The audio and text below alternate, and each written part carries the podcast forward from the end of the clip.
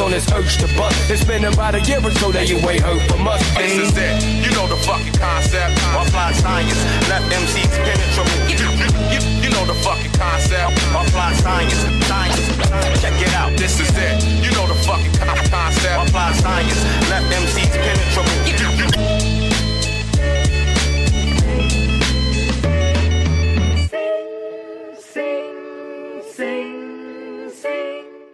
Buenas noches Uh, acu- a todos Acuérdese de los escuchas. Ya, cállense. azúcar.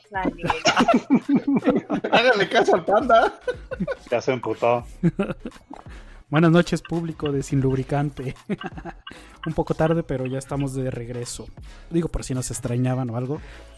Bueno, de hoy tenemos al señor Nap, guion bajo X, Y y Z, gay, lesbiana y no sé qué más.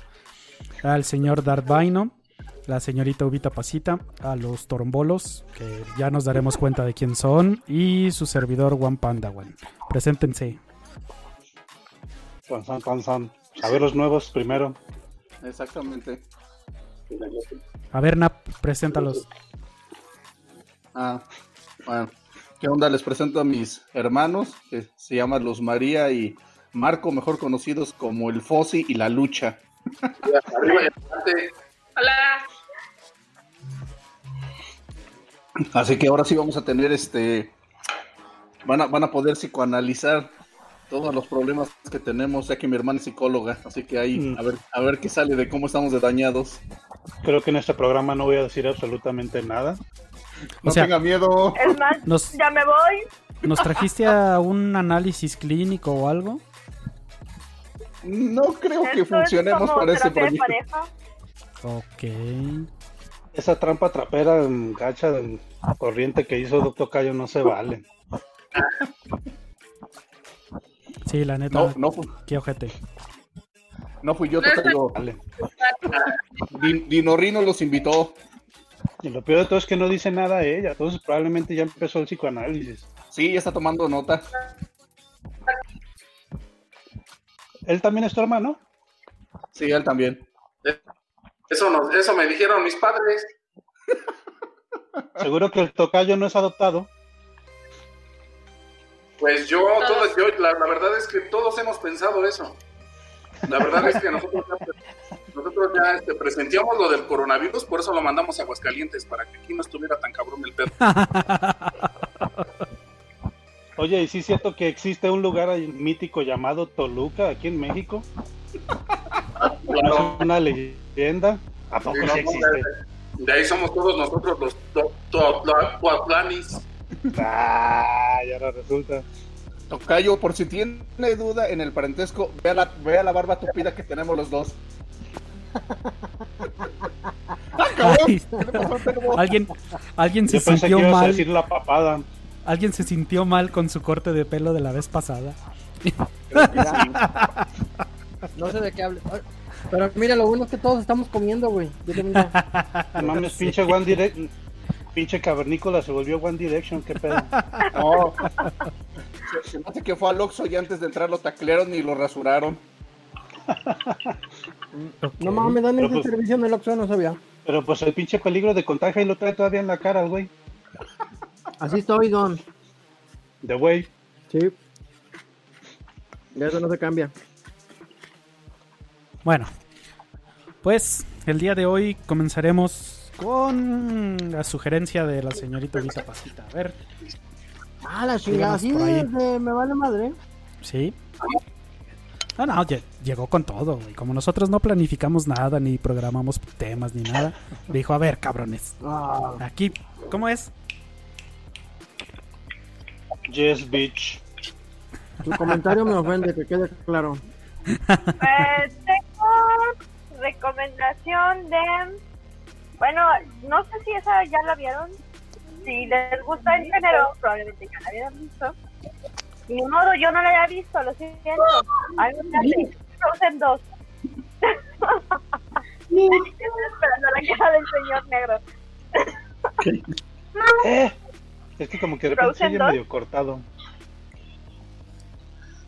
¿Qué? No, Nada más escuché la risa de Ubita Pasita. Ah. Vi Frozen 2. ¿Qué? No soy el único. Ahora sí ya me escuchó. Venjas, venjas, como que se desconecta la uva, güey. Oye, yo más bien ya vi que ya desconectó a, a los hermanos del NAP, güey. ¿Por qué no los quiere? Qué pedo. No, es Sí, que tienen infinitum. No. Lo- que pasa es que heredaron las mismas cualidades para la informática que el tocayo.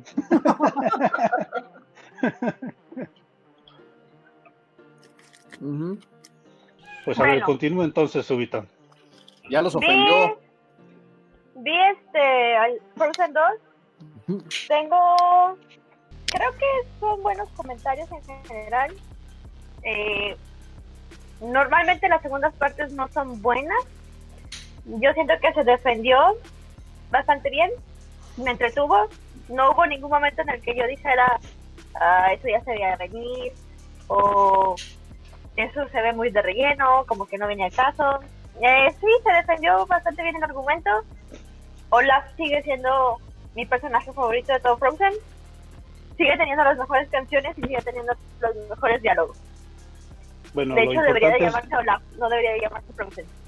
Lo importante Este- doña, es, ¿hay reggaetón en la película? No, pero uno de los personajes que se llama Christoph, que si no fuera lo bastante loco que ya habla con los renos y luego simula que el reno está hablando, él haciéndose pasar por la voz del, del reno, tiene así como cuando le toca cantar a él, tiene una canción así como tipo de los 80, su video y se ve sus melenas en el aire y se ve así las tomas que se desvanecen y que cambia de un árbol a otro y luego los renos aparecen alrededor de él como si fuera el de Bohemia Rhapsody de Queen. Muy loco. Dale, órale. ¿Qué versión de Pero no, no viste? reggaetón. ¿Mané? ¿Te viste la versión normal? Digo. Eh, pues no sé, la que está en Amazon. Ah, entonces la normal. Oye, pero de veras, ¿por qué corriste a los hermanos del NAP, panda? ¿Por qué eres No, yo así, no. güey? ¿Se, di- se dieron cuenta que nada más entró el cerdo y se fueron? Algo les causó de incomodidad. Oh. ¿Qué, ¿Qué más tenía de comentarios? Ah, ¿tienen más vestuario? Creo que han sido las reinas princesas con más vestuario que he visto en todas las películas de Disney. Lo cual significa que le pagaron a más dibujantes. Qué buena onda.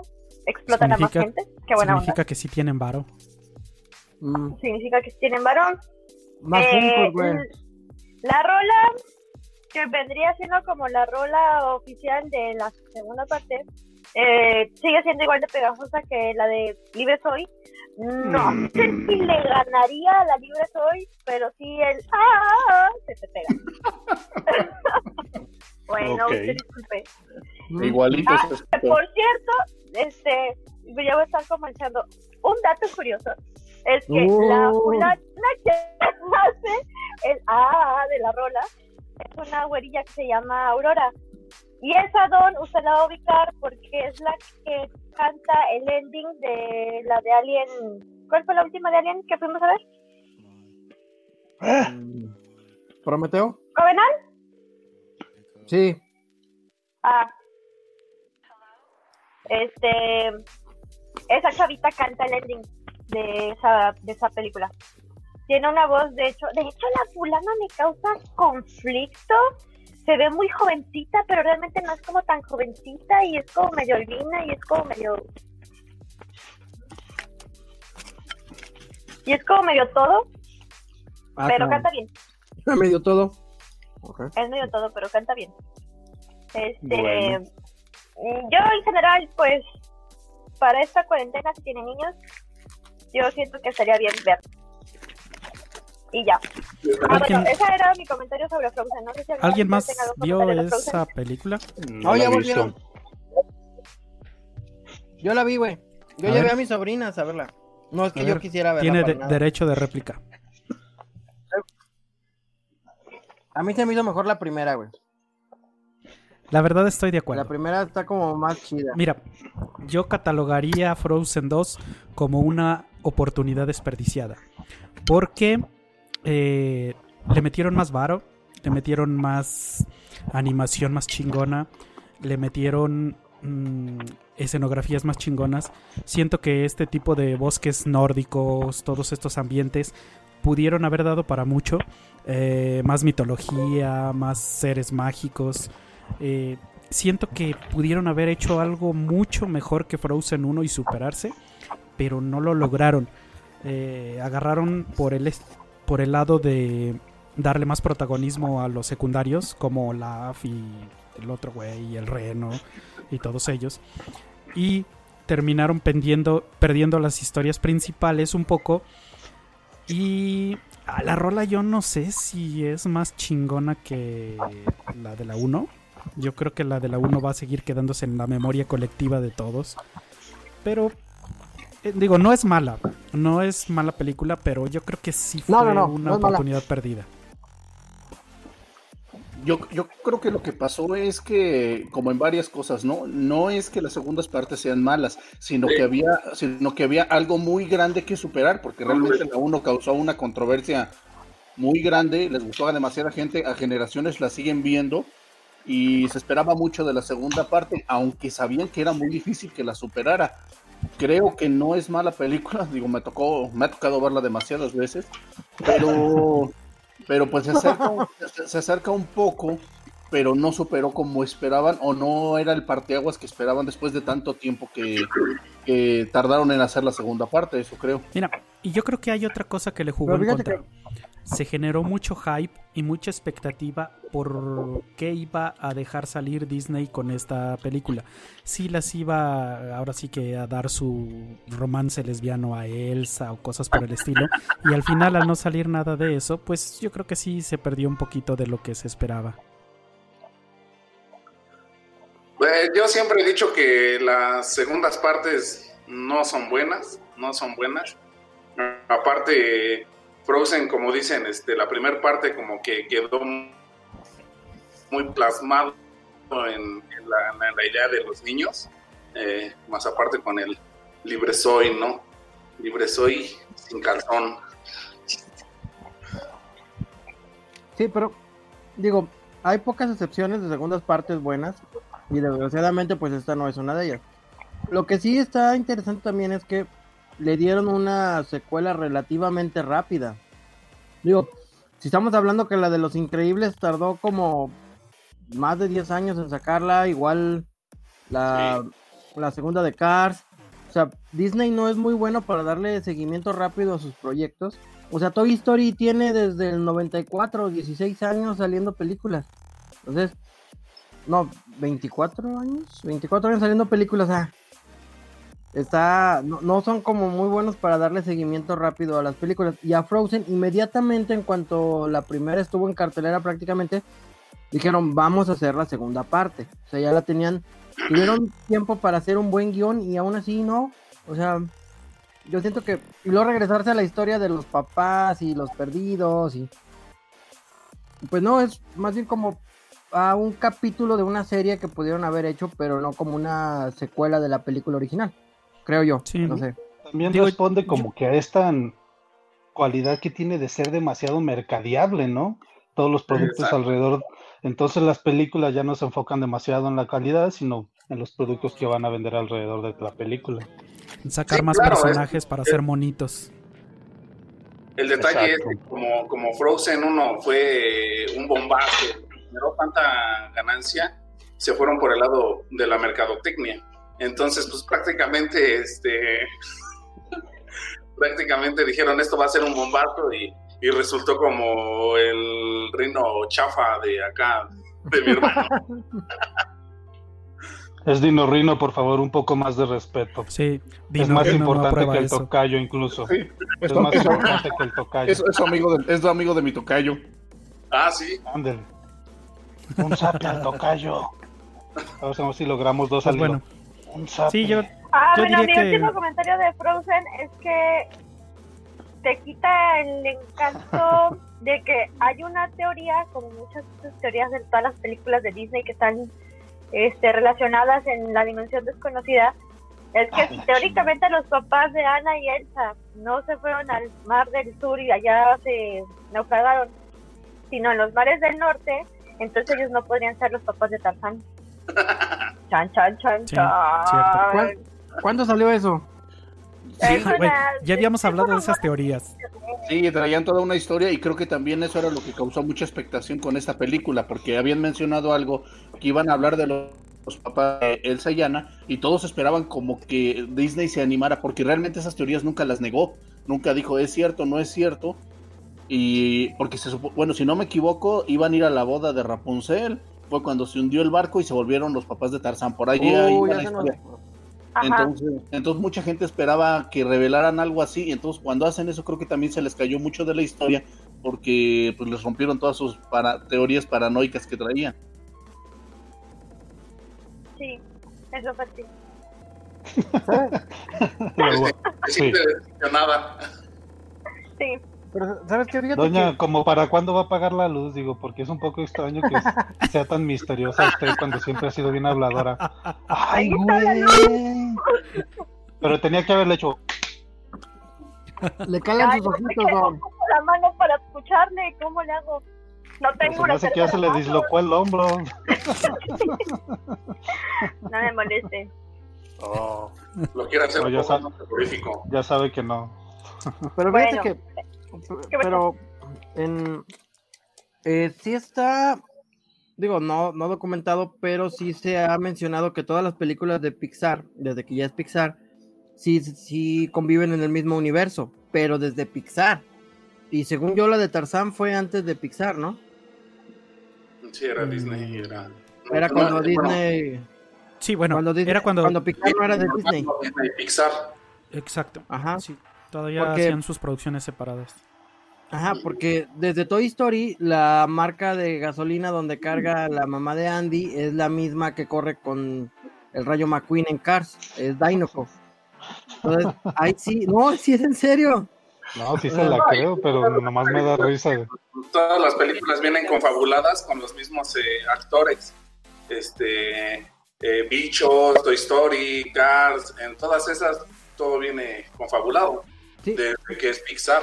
Todo lo que es, exactamente, o sea, todo Pixar siempre sí se ha manejado como que es un universo medio separado, pero ahí están, o sea, como que sí conviven de una forma medio extraña. Pero sí, sí, es un universo compartido, pero no completamente aceptado. Exacto, y es como esta otra teoría que, bueno, no sé si por ahí han visto, yo vi un video de un cuate que sí, la verdad, sí, me reí un rato de él, porque decía el güey que también todas las películas de Adam Sandler estaban conectadas y tenían personajes en común. ¿Cómo No, ya no, no tiene no? mames. Ok, no, ¿Qué? eso es más raro.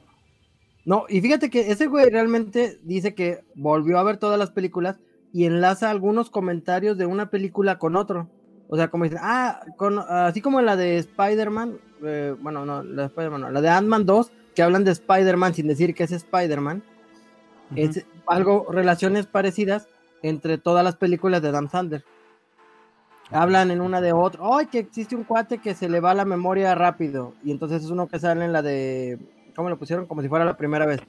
Y luego de esa película lo enlazan a otra. Y el cuate hace todo un, un pizarrón con comentarios de las películas y el enlazado a qué personajes se refieren de las otras películas.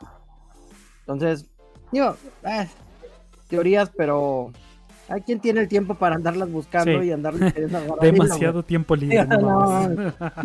Y, y ahorita no tenemos- Inegi. Adam Sandler. ¿Qué? A ver, Nap.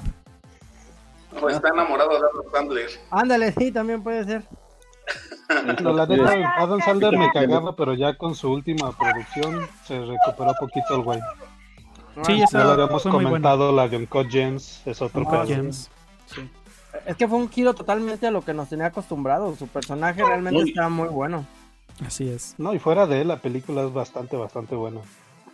Lo Sí, que tiene Adam Sandler es que este, varias de sus películas las hace en conjunto con mismos actores, como la de Son como niños uno, dos, y de ahí en otras películas sale con los mismos actores. Entonces yo creo por eso lo dicen Es que, es lo mismo.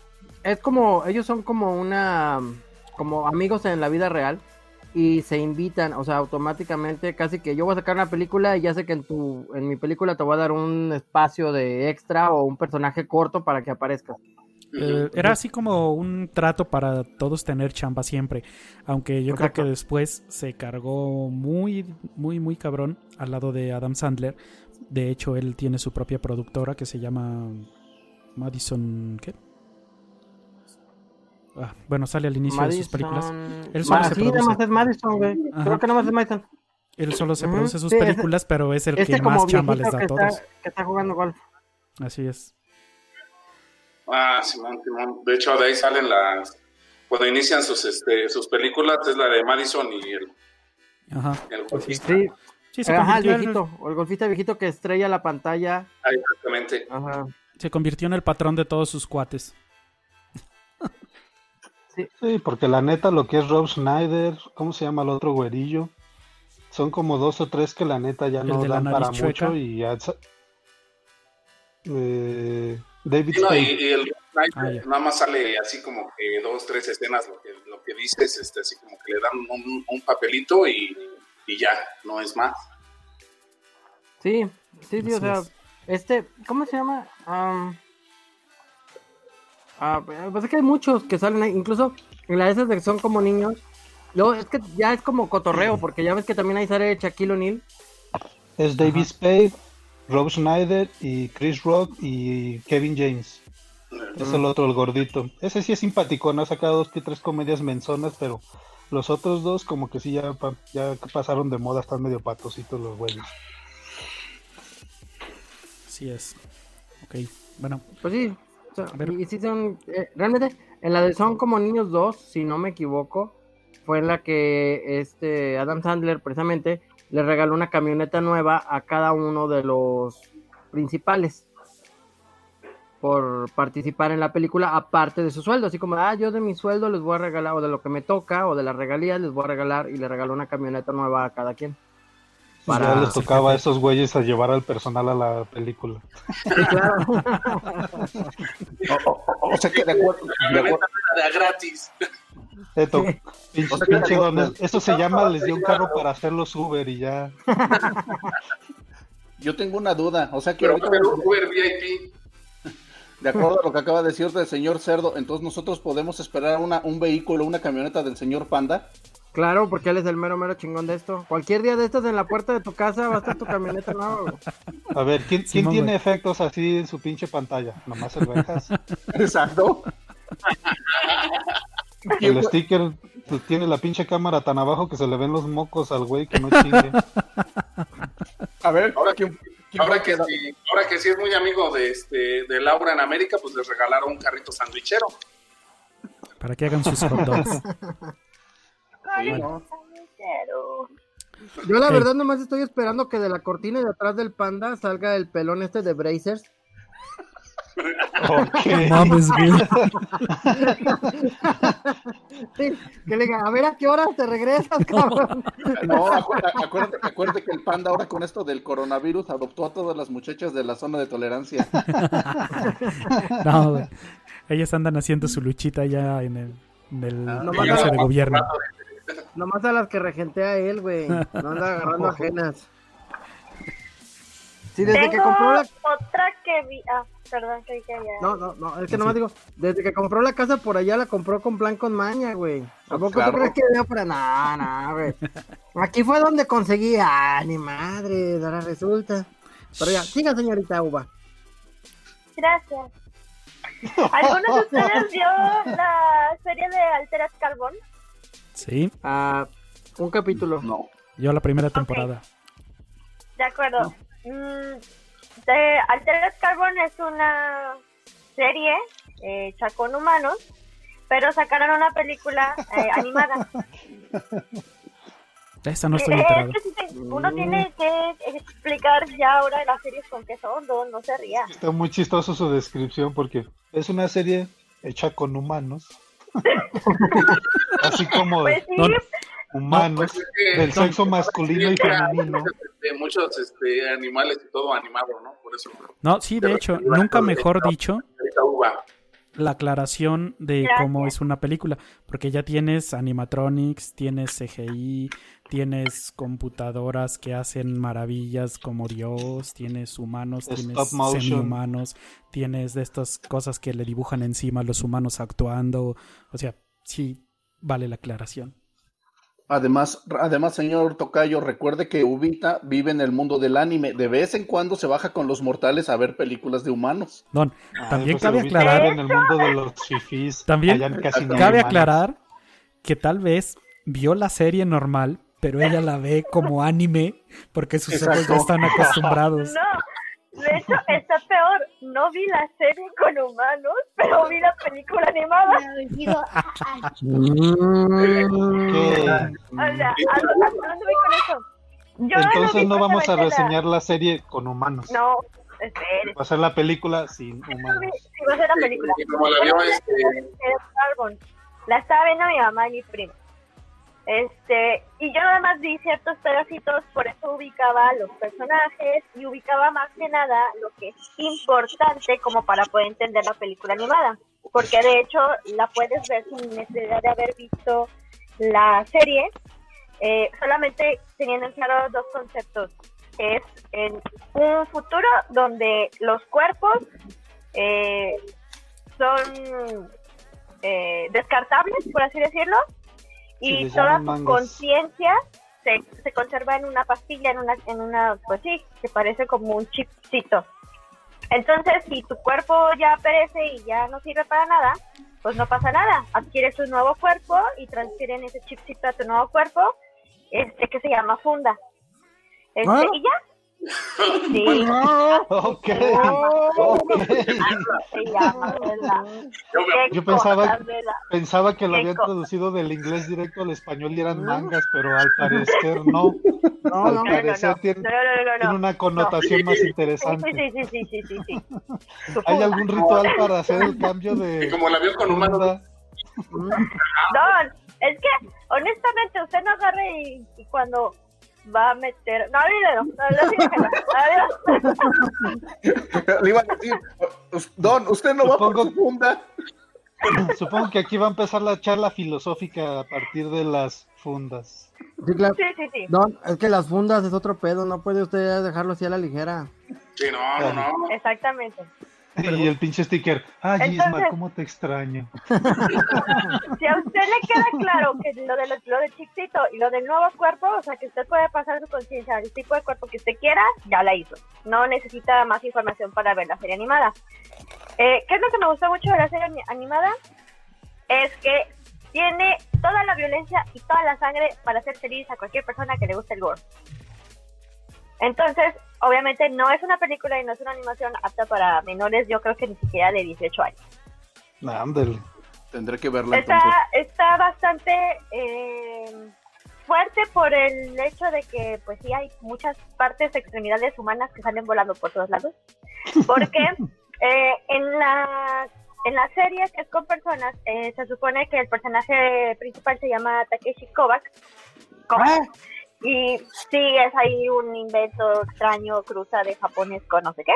Lo que pasa es que en la Y- serie sí lo explican de que el primero, o sea, el original Takeshi sí era oriental.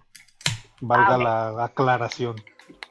Ah, bueno, pues ese vato que era supuestamente japonés, eh, la película animada sí eh, rescata más ese origen japonés porque de hecho es acerca de un clan yakuza.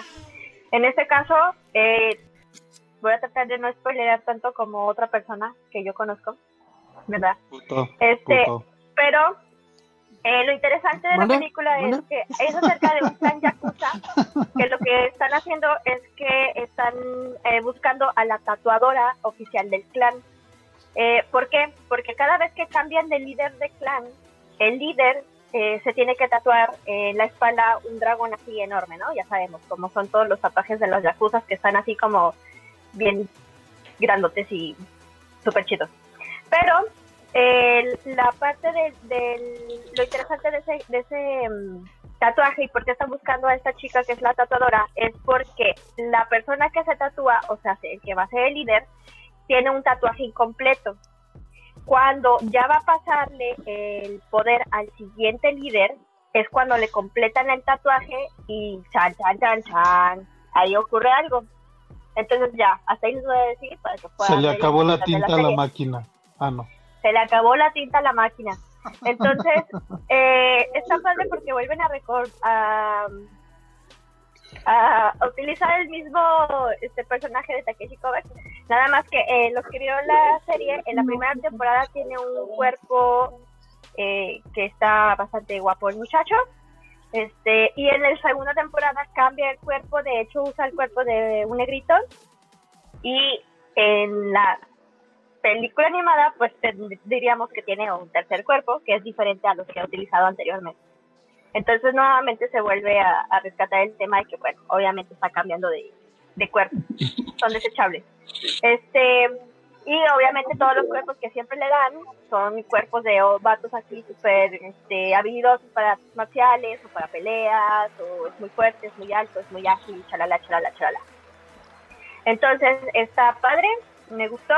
Este, no requiere que sepas mucho de lo que sucedió en este en la serie, porque obviamente pues la serie es mucho más densa. Pero- pero y que las fulanas esas que le enseñaron de no sé qué, el arbolito de no sé qué, y chalala, chalala. Entonces, este, aquí no aparece la hermana loca como en la serie. Aquí aparentemente la hermana no está tan loca, es buena onda, pero está chida. Esa sí sería la segunda. Bueno, esta sí puedo decir que la recomiendo más que Progress. Me gusta más. Es más para, para adultos. Ok, habrá que darle un- mayores. una checada. No sé si Yo alguno vi- de ustedes vio, supongo que no, ¿verdad? Se llama Tocayo, tocayo. Carbon Refundados. Renfrew. Eh, ya Muy preocupado por su hermano. Ah, está muy preocupado por su hermano. Le, le desapareció el cuello por unos insta- instantes. No sé si se fijó.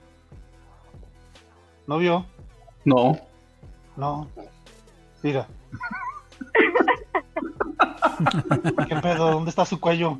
Es mi, es mi tatú de Yakuza. Ok. Yo vi la primera temporada de la serie. Es buena. Yo diría que califica como muy buena. Eh.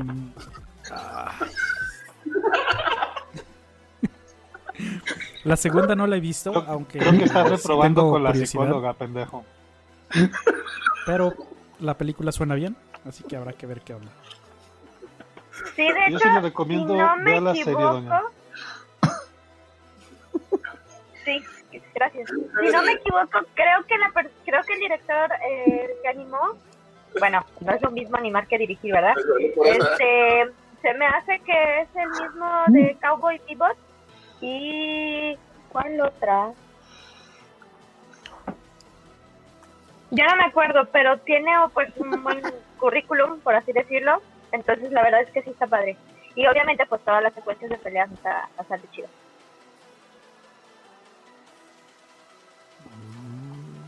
Y como no hay opiniones al respecto, voy a pasar a la tercera película que vi. es que, que me voy a ir a acostar temprano, estoy dándome pri- prisa.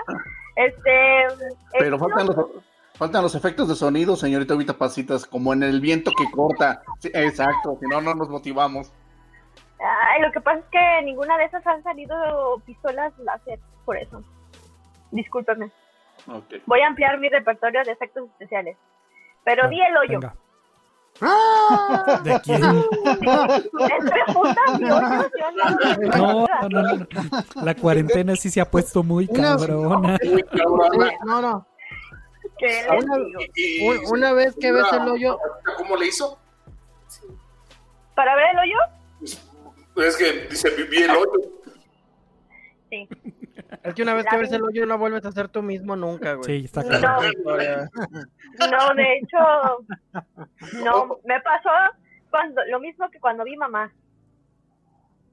O sea, ¿A su mamá? No, mi mamá no. Ah, ah, ah. La hora de la La brasa. película de madre. Pues viene puro familiar el día de hoy, A pues sí va a ser de la brasa. Tiene, La tiene que ser de la brasa. Guillermo del Toro. Eh, Mamá es de, No. de Guillermo del Toro. no, no, no, no, no. No, no, No, sé era de quién él. dirigió. ¿Cómo se llama el que dirigió la de Mother? Um, sabe, yo estoy borracho. La que, La de. La que tiene. mm, Ahí voy, eh, ahí voy, referencias ahí como voy. bíblicas. Sí, ahí voy, ahí voy, ahí voy, espérame. Bien Sigan- hablando. Aronofsky. Creo que fue Aronofsky. Chilinsky. ¿Cuántos, ¿Cuántos cambios de idioma hubo ahí? Es que creo que ya la vimos a la misma mamá. No, Sí. es que sí hay una mamá. No, no. El director Toro. fue Darren, Dar- Darren Aronofsky. Ah, ese güey. Ok. Ok. Me, me pareció, me, me pasó lo mismo con la del hoyo, porque es de esas películas que no sabes qué estás viendo ni por qué lo estás viendo, pero ahí estás viéndolo. Se llama. Ah, Mother. Ok. Eh, me gustó el tema. Eh, me gustó el personaje de Obvio. Hay un personaje obvio. está- No mames. Sí, porque obvio. bastante castrante ese. Eh, del me gustó que cada uno de los compañeros con los que iba cambiando de celda eh, le iba enseñando algo, sí había como un aprendizaje, eh, pero al final no tuve cierre, entonces no supe qué es lo que se supone que tenía que aprender. Es parte de la, del hype que trae de que nadie sabe realmente qué es lo que significa al final. Sobrevivió la niña, la niña era un símbolo, qué pedo. El don negro se explayó bastante cuando la, la comentamos en su teoría filosófica, política. Porque sí, sí Hice se una presta. disertación, dice Benjas. Sí, así es.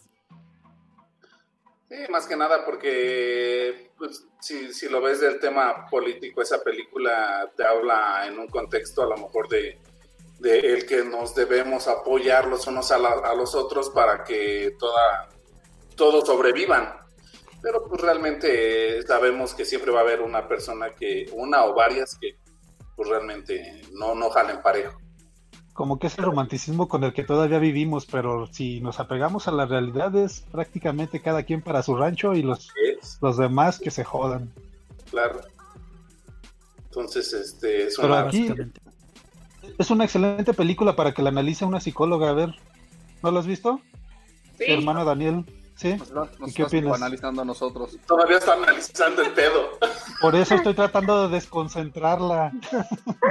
Hay Sí, que retraerla. No, Queremos- desde- Queremos su desde que opinión. empezamos el programa, estamos analizando a una, a otra, a otra, a otra, a otra. Dinorrino, Queremos su dile opinión a, sobre la película. a hermana Daniel que... Disculpa tu nombre. Luz. A ver, Luz, Luz. tu opinión sobre el hoyo. Y de nuevo, ¿de quién? Disculpe, psicóloga, ¿podemos ser nacos? Si le aflora, le aflora. Pero ya me toca yo, ahí está, ahí está el acentito chilango y usted dice que no. Es un tecnicismo. Es que ellos sí están allá en Chilangolandia. Yo no soy de. Sí, de- usted también ya le salió. Usted, ellos sí están allá. La verdad es que Ándale, valedor. para allá. Bueno, ya dejen hablar a la psicóloga o nos va a A regañar. ver, señorita Luz, ¿cuál es su opinión de la película? No, yo creo que igual este lo discutíamos aquí con mi hermano, de hecho, igual este surgió el tema de, este, de discusión respecto a lo político, pues de igual esta forma de, pues de decir, ¿no? Realmente lo que se pretende hacer, pero pues realmente los de arriba siempre van a ser los de arriba. O sea, quieran o no, pues por mucho que se hagan movimientos, que digan, ah, no, sí, por ejemplo, igual luego comentarios con Daniel, ¿no? Que dice, ah, este, es que nuestro presidente esto, es que esto, esto. Pues sí, pero ahí está, haber quitado. Entonces, realmente, por muchos movimientos que realicemos y que los de abajo queramos empezar a modificar ciertos aspectos dentro de la sociedad, pues no va a ser así. Entonces, puede que influya, sí, a lo mejor en nuestro contexto, a lo mejor aquí como familia, ¿no? Pero realmente el, impacto, como se pre- pretende hacer o como lo pretende em, representar la película, no lo vamos a ver en la realidad, desde mi punto de vista. Sí, Sí, insisto que es como una No sé, romantización de esta lucha de clases, ¿verdad?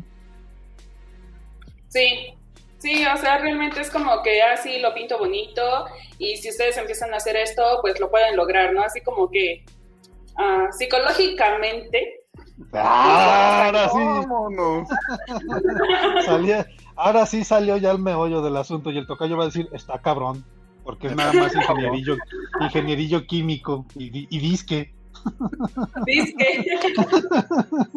Te digo que tus únicos experimentos son en la cocina. A nosotros ya, a nosotros ya nos platicó que su maestría, digo, su maestría, su, su tesis la hizo en un, en un estuche de juguetes Mi Alegría.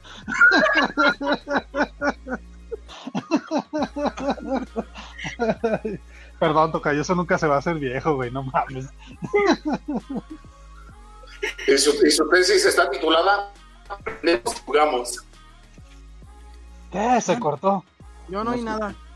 Ah. Digo que su tesis está titulada Aprendemos y jugamos. es Sí, bueno. lo eso. creo. Se hubiera podido robar ese pinche título para su local, Tocayo. No, están, están cabrón las demandas. ahorita. Pero bueno, no, no le vamos a pedir mucho a Tocayo porque pues ni las putas cámaras están bien instaladas, entonces... No, no les, Ni la puta cena puede pedir viendo. ¿no? no, no, no. Es- no les No. gusta la instalación, pero son funcionales. Ahí es donde están mal. Espérese, ¿cuál pinches funcionales? Y ya dijo usted que ya cada ratito suenan y no hay nadie, no se ve nada. Ah, esas no son las cámaras, esa es la alarma. Es muy diferente. Sí, claro. Para un químico ¿Las puede ser que sí sea algo? diferente. ¿Qué Cuando sepas de tecnología, güey, habla de tecnología. Cuando, cuando pregunte a alguien qué sucede cuando metes mentos en una Coca-Cola, entonces le preguntamos a usted. Exacto. Pero primero lo hace y se lo pone. güey. Y aún así con la duda, Ah, y aún así con la duda de ver si sabe, don, porque en una de esas, pues déjale investigo. ¿Qué dice? Deja estudiar otros cuatro años para saber. Bueno, ya toca, yo lo dejamos Otro- descansar poquito. Eh, No, ya me enojé. Uh, Ay, Ya me voy. y lo cagado es que va a fregar la pinche conexión y no se va a volver, Pinche volver a conectar el güey. Lo peor de todo es que ya se fue al hoyo. Ya se fue No, al hoyo. es que tenía que lavar los platos y estaba buscando algún pretexto para irse. Va a ser un experimento a la cocina. Con los platos, el jabón y el agua. Ahorita va a decir, no mames, el jabón, el agua, lava los platos, es una maravilla. Lo chistoso los ¡Ay, ya me experimentos. salvo, cabrón! Lo chistoso en los experimentos del tocayo es que hay una chancla golpeándolo cada 30 segundos en la cholla. Despierta, cabrón, despierta. Es el grado Y de las- dificultad, don. Y la esposa así con el control remoto viendo Netflix con la chancla en la izquierda, cabrón, mocos, güey. ok, otro tema del Bueno, ya. que se viene medio relacionado y que también lo propuso, o bueno, más bien lo comentó por ahí la señorita Vita Pasita, fue el el video este de ¿cómo se llama el programa? Este reality show? Ah, Shark Tank. Shark Tank. Es como la versión mexicana, ¿no? ¿Sí tiene el mismo nombre? Sí. Ok. creo que Donde aparece esta mujer promocionando su negocio que se llamaba Homework. ¿Qué? Doña, ¿cómo se llamaba? homework. Algo Ah, de lead, creo que leader, algo de líder, dealer, según. Dealer. Homework Dealer. Ajá. A ver, señores, ustedes lo vieron también. ¿Comentarios? Señorita. No, yo no vi nada. Yo no la vi. Pues de- seguimos insistiendo, es como ese tipo de reflejos de la sociedad donde, no sé, la individualidad, o sea, ya ni siquiera hay un estatus moral, un compás moral o ético para hacer las cosas. Lo único que importa es sacar lana, cabrón. Y el hecho de que ella no entendiera que lo que está haciendo incluso está, está jodiendo todo el futuro de, de una nación, por así, bueno, obviamente no toda la nación, pero si se vuelve un sistema eso, estás fregando a los niños, estás fregando al país que teóricamente va a necesitar de ti desarrollado como profesionista, como persona íntegra, y pues otro reflejo más. Ella siguió defendiéndose hasta el final de que era una plataforma que iba a ayudar. Dice, no, no, no ibas a ayudar. Estás perjudicando. Estás evitando, estás, estás tropezando la educación de esos chamacos que a lo mejor por esta, ¿cómo se dice?, tendencia que tienen a frustrarse muy pronto, a esta falta de enfoque en sus labores o lo que sea, en vez de apoyarlos a que realmente estén intentando salir adelante con respecto a eso, pues no, mejor te lo hacemos. Fácil, saca una lana y ya te lo hacemos nosotros. No tiene sentido. Para los que no están enterados, que nos están escuchando o que no lo vieron, esta señorita, de la cual no recuerdo su nombre, va al programa de Shark Tank a solicitar apoyo para su empresa que se llama Homework Dealer, que se dedica a hacer las tareas de cualquier persona que diga, yo tengo una tarea de física de tal grado, de- supongo que secundaria, preparatoria, universidad, y eh, alguien más la elabora por ellos, se las envían y reciben un pago por ello. Obviamente pues es quitarle la chamba al estudiante para que pueda pendejear en cualquier otra cosa a cambio de dinero. Y pues viene este tema, ¿no? Eh, ¿Qué diantres está haciendo ahora la juventud? ¿O a dónde diantres vamos? Cerdo, te voy a clausurar tu cámara, güey.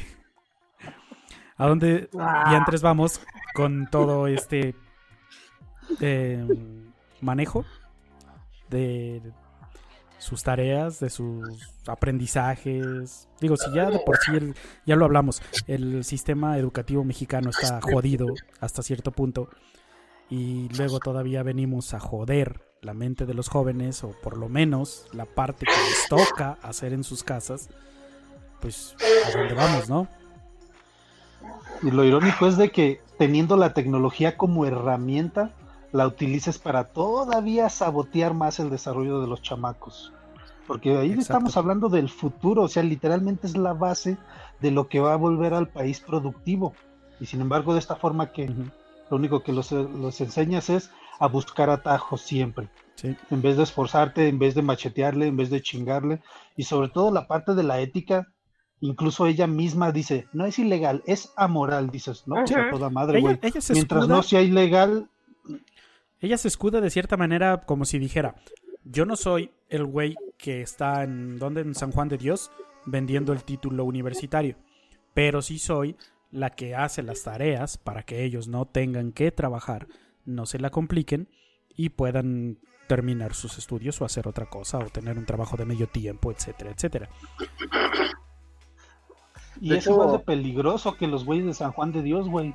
Estás sacando al mercado profesionistas incapaces. Sí, De hecho, Exacto. de hecho, fíjate, no sé si ustedes lo hicieron. Yo después del video me di a la tarea de buscarlo a ver si se alcanza a ver. Bueno, no se va a ver muy bien, Ah, pero, pero mínimo hay 3.000 personas que les agrada la página. O sea, es increíble. Y lo más triste es que ver los comentarios de esta persona, no sé si ella sea realmente la única dueña de esta página, pero ahí dice, de hecho, en la página, nosotros fuimos a ese programa, nos humillaron, nos criticaron, pero yo fui a que me dieran a conocer y lo conseguí. O sea, es realmente es triste eso, porque eso fue lo que hizo, lo consiguió. Y lo, lo preocupante es que, ¿sabes qué? Yo lo comparo a esta situación, lo hemos dicho, de hecho hace rato hice el comentario, estuvita pasita de, de estos centennials, ya ni millennials, o sea, de verdad es una hipocresía, es una flojera, porque ella lo justificaba diciendo, es que yo les ayudo porque el sistema educativo está de la chingada. Entonces no puedes decir, un sistema esto- ed- educativo está de la fregada y yo voy a hundirlo más. Lo comparo con una, YouTube, una youtuber que se hizo famosa, no recuerdo cómo se llama la pendeja, que igual criticaba el, sistema de educación y decía, me voy a salir, y se hizo youtuber y se hizo famosa metiéndose condones por la nariz. O sea, dices, cabrón, o sea, eso es lo que estás cambiando del mundo, eso es lo que quieres demostrar. No, y O sea, mira, Realmente está mal. vas a ese programa y dices, mi negocio que quiero, en- con el que quiero que me ayuden es amoral. Hago algo que la mayoría de las personas reprobarían, a excepción de mis clientes.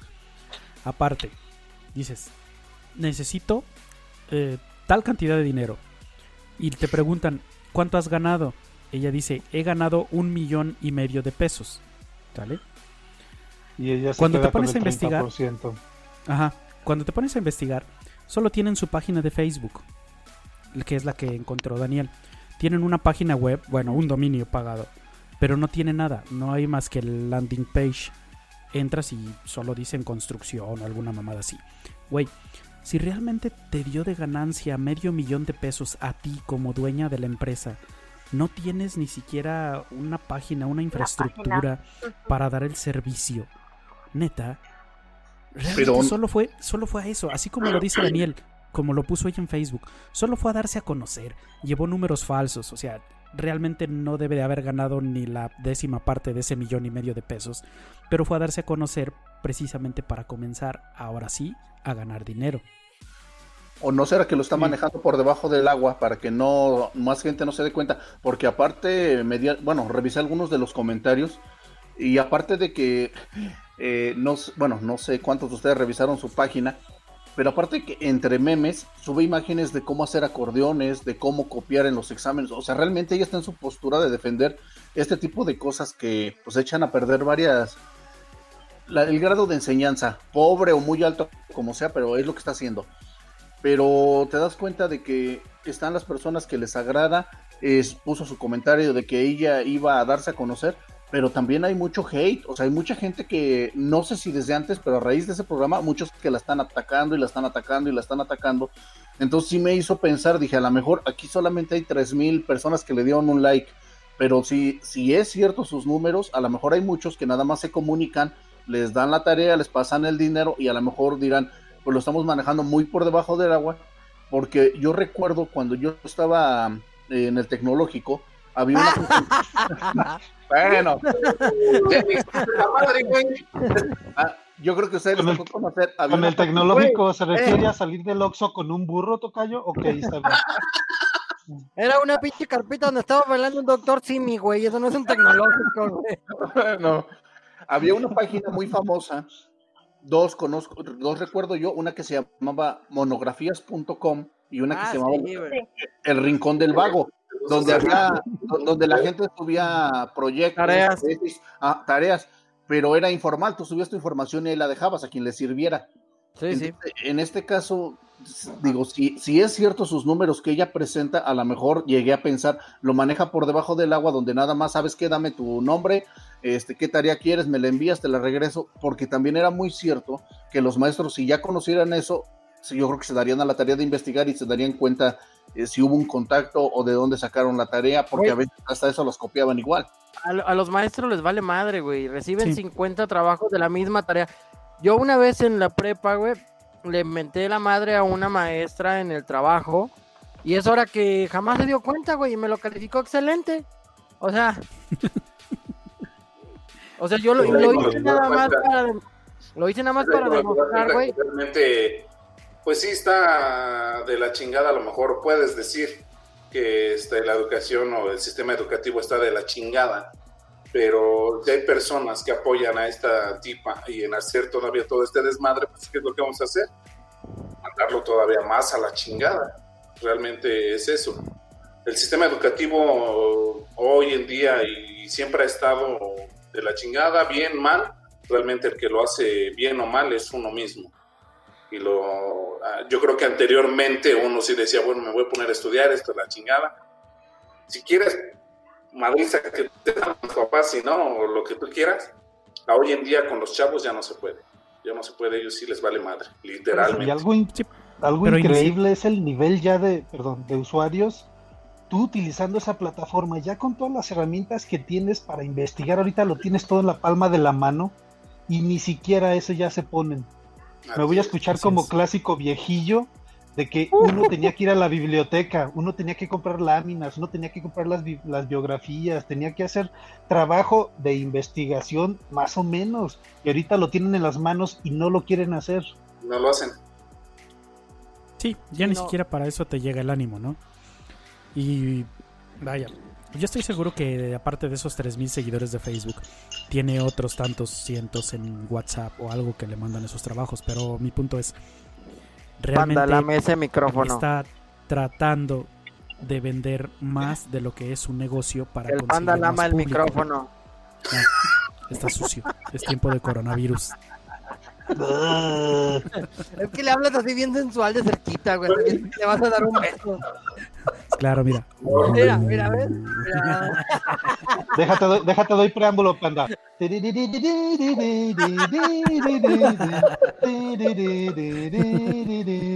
Y nada más hace, Ah, cabrón.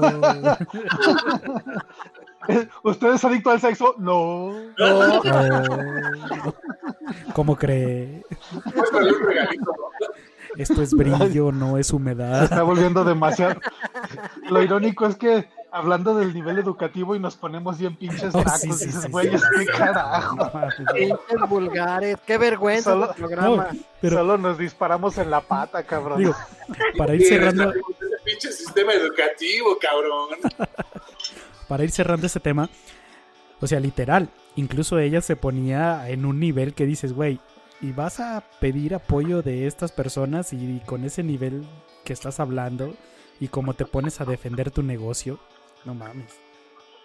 Y curiosamente también este, ella demuestra mucho esta personalidad que tienen que la identifican a los millennials, de que quieras que no, manejó bastante bien la situación, ¿eh? Muy segura de sí misma, muy como, este, pues, de cierta forma como, como contenta con el proyecto que estaba entregando y a pesar de que la Orgullosa. criticaron muy cabrón, ella se puso en un plan bastante bien. Dicen que los millennials son bastante más explayados, con mucho manejo de pues, social, si le quieres llamar, y ella lo demostró bastante bien. Si hasta eso se manejó muy bien dentro de la pinche porquería que es su proyecto, pero lo Es manejó que, muy claro, bien. claro, realmente, ¿a ti, a ti- a ti qué te quedaría?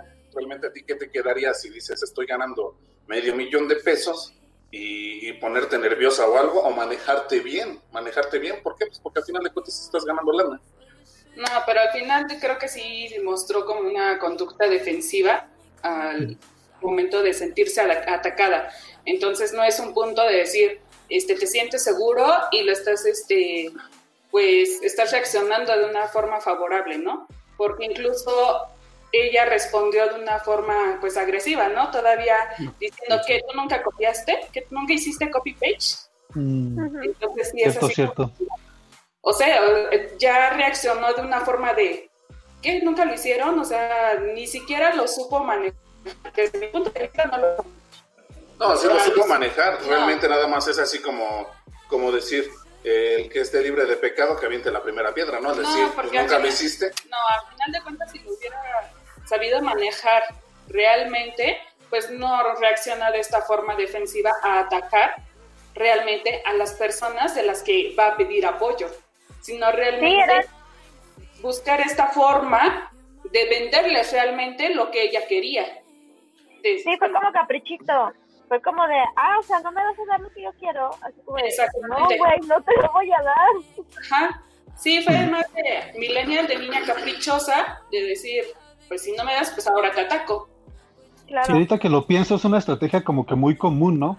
Decir, yo la cagué, ah, pero es que tú también la has cagado. Entonces es. yo no estoy tan mal.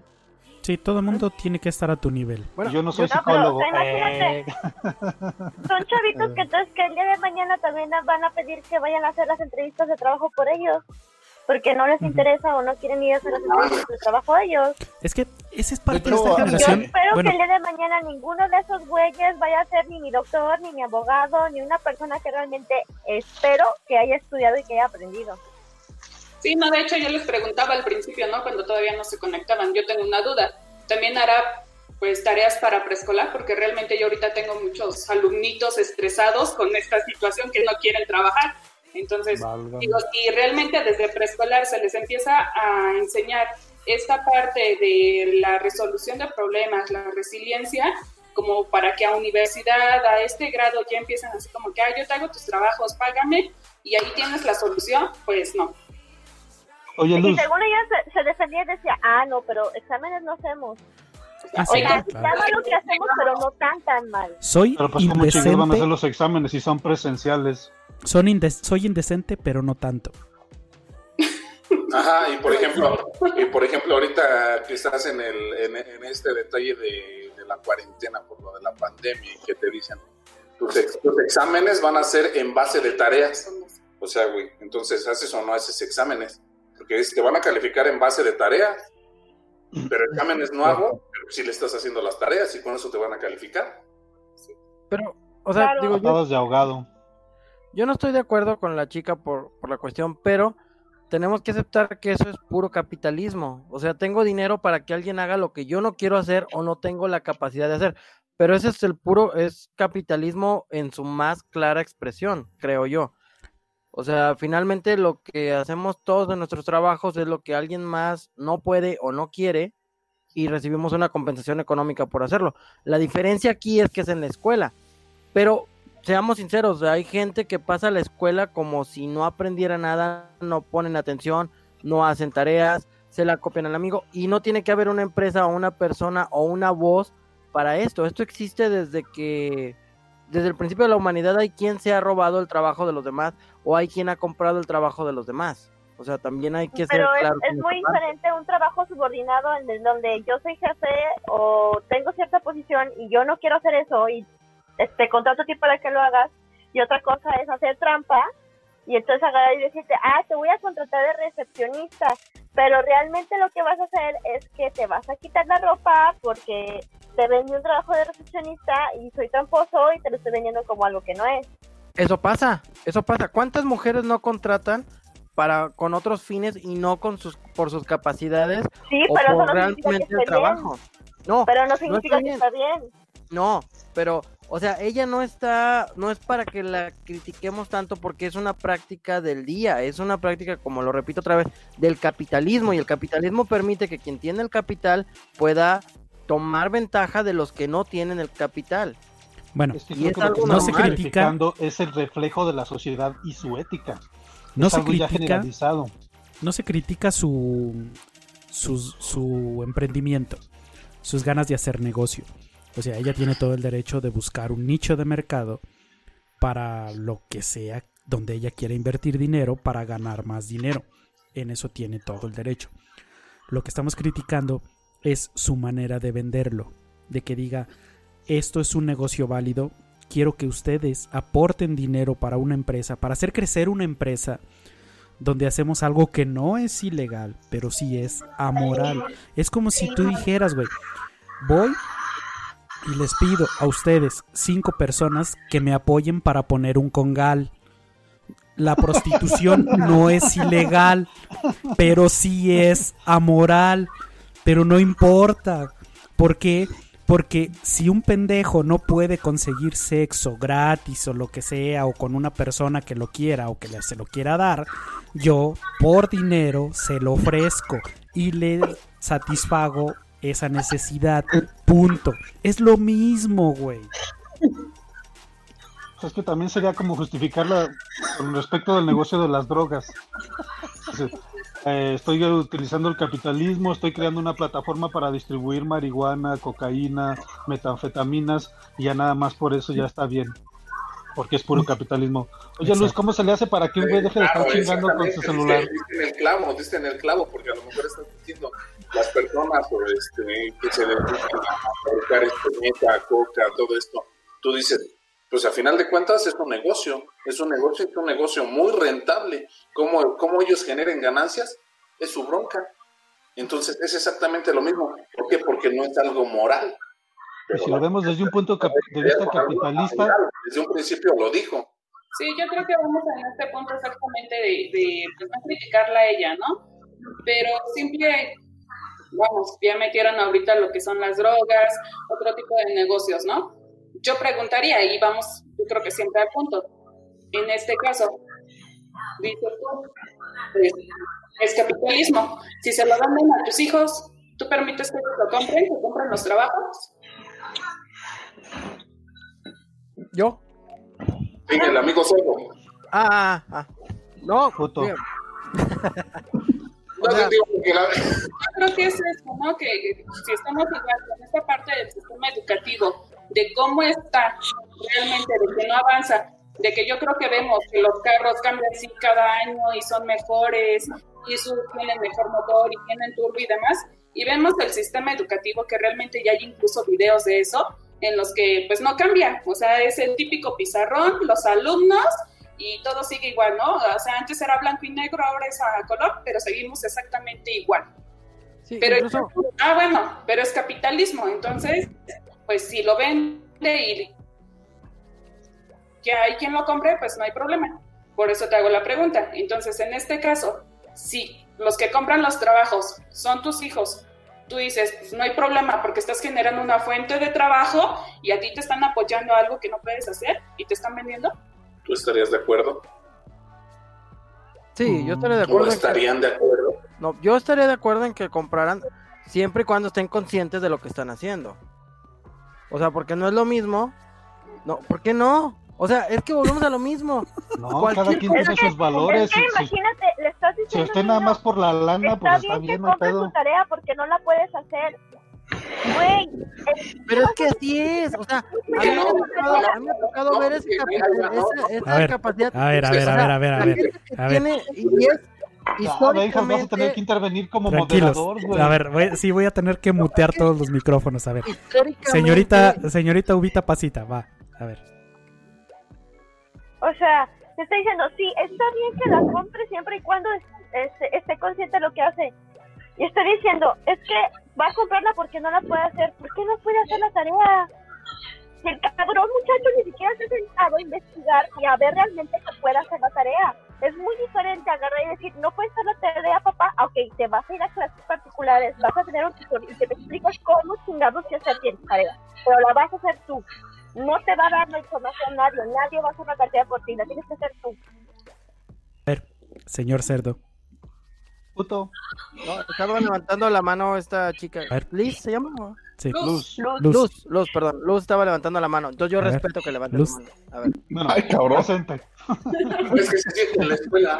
Sí, estoy respetando. Es que está haciéndole así. Yo dije, oye, señor Panda, señor Panda, yo quiero hablar. No, Maestro, maestro, maestro, yo, yo, yo, yo, yo. yo, yo, maestro Panda. ¿Sabes A ver, Pepito. A Lo, ver, lo peor es que va a decir, oiga, ¿puedo ir al baño? Sí, sí puedes ir al baño. A ver, Luz. Vas. Maestro, maestro. A ver, Luz.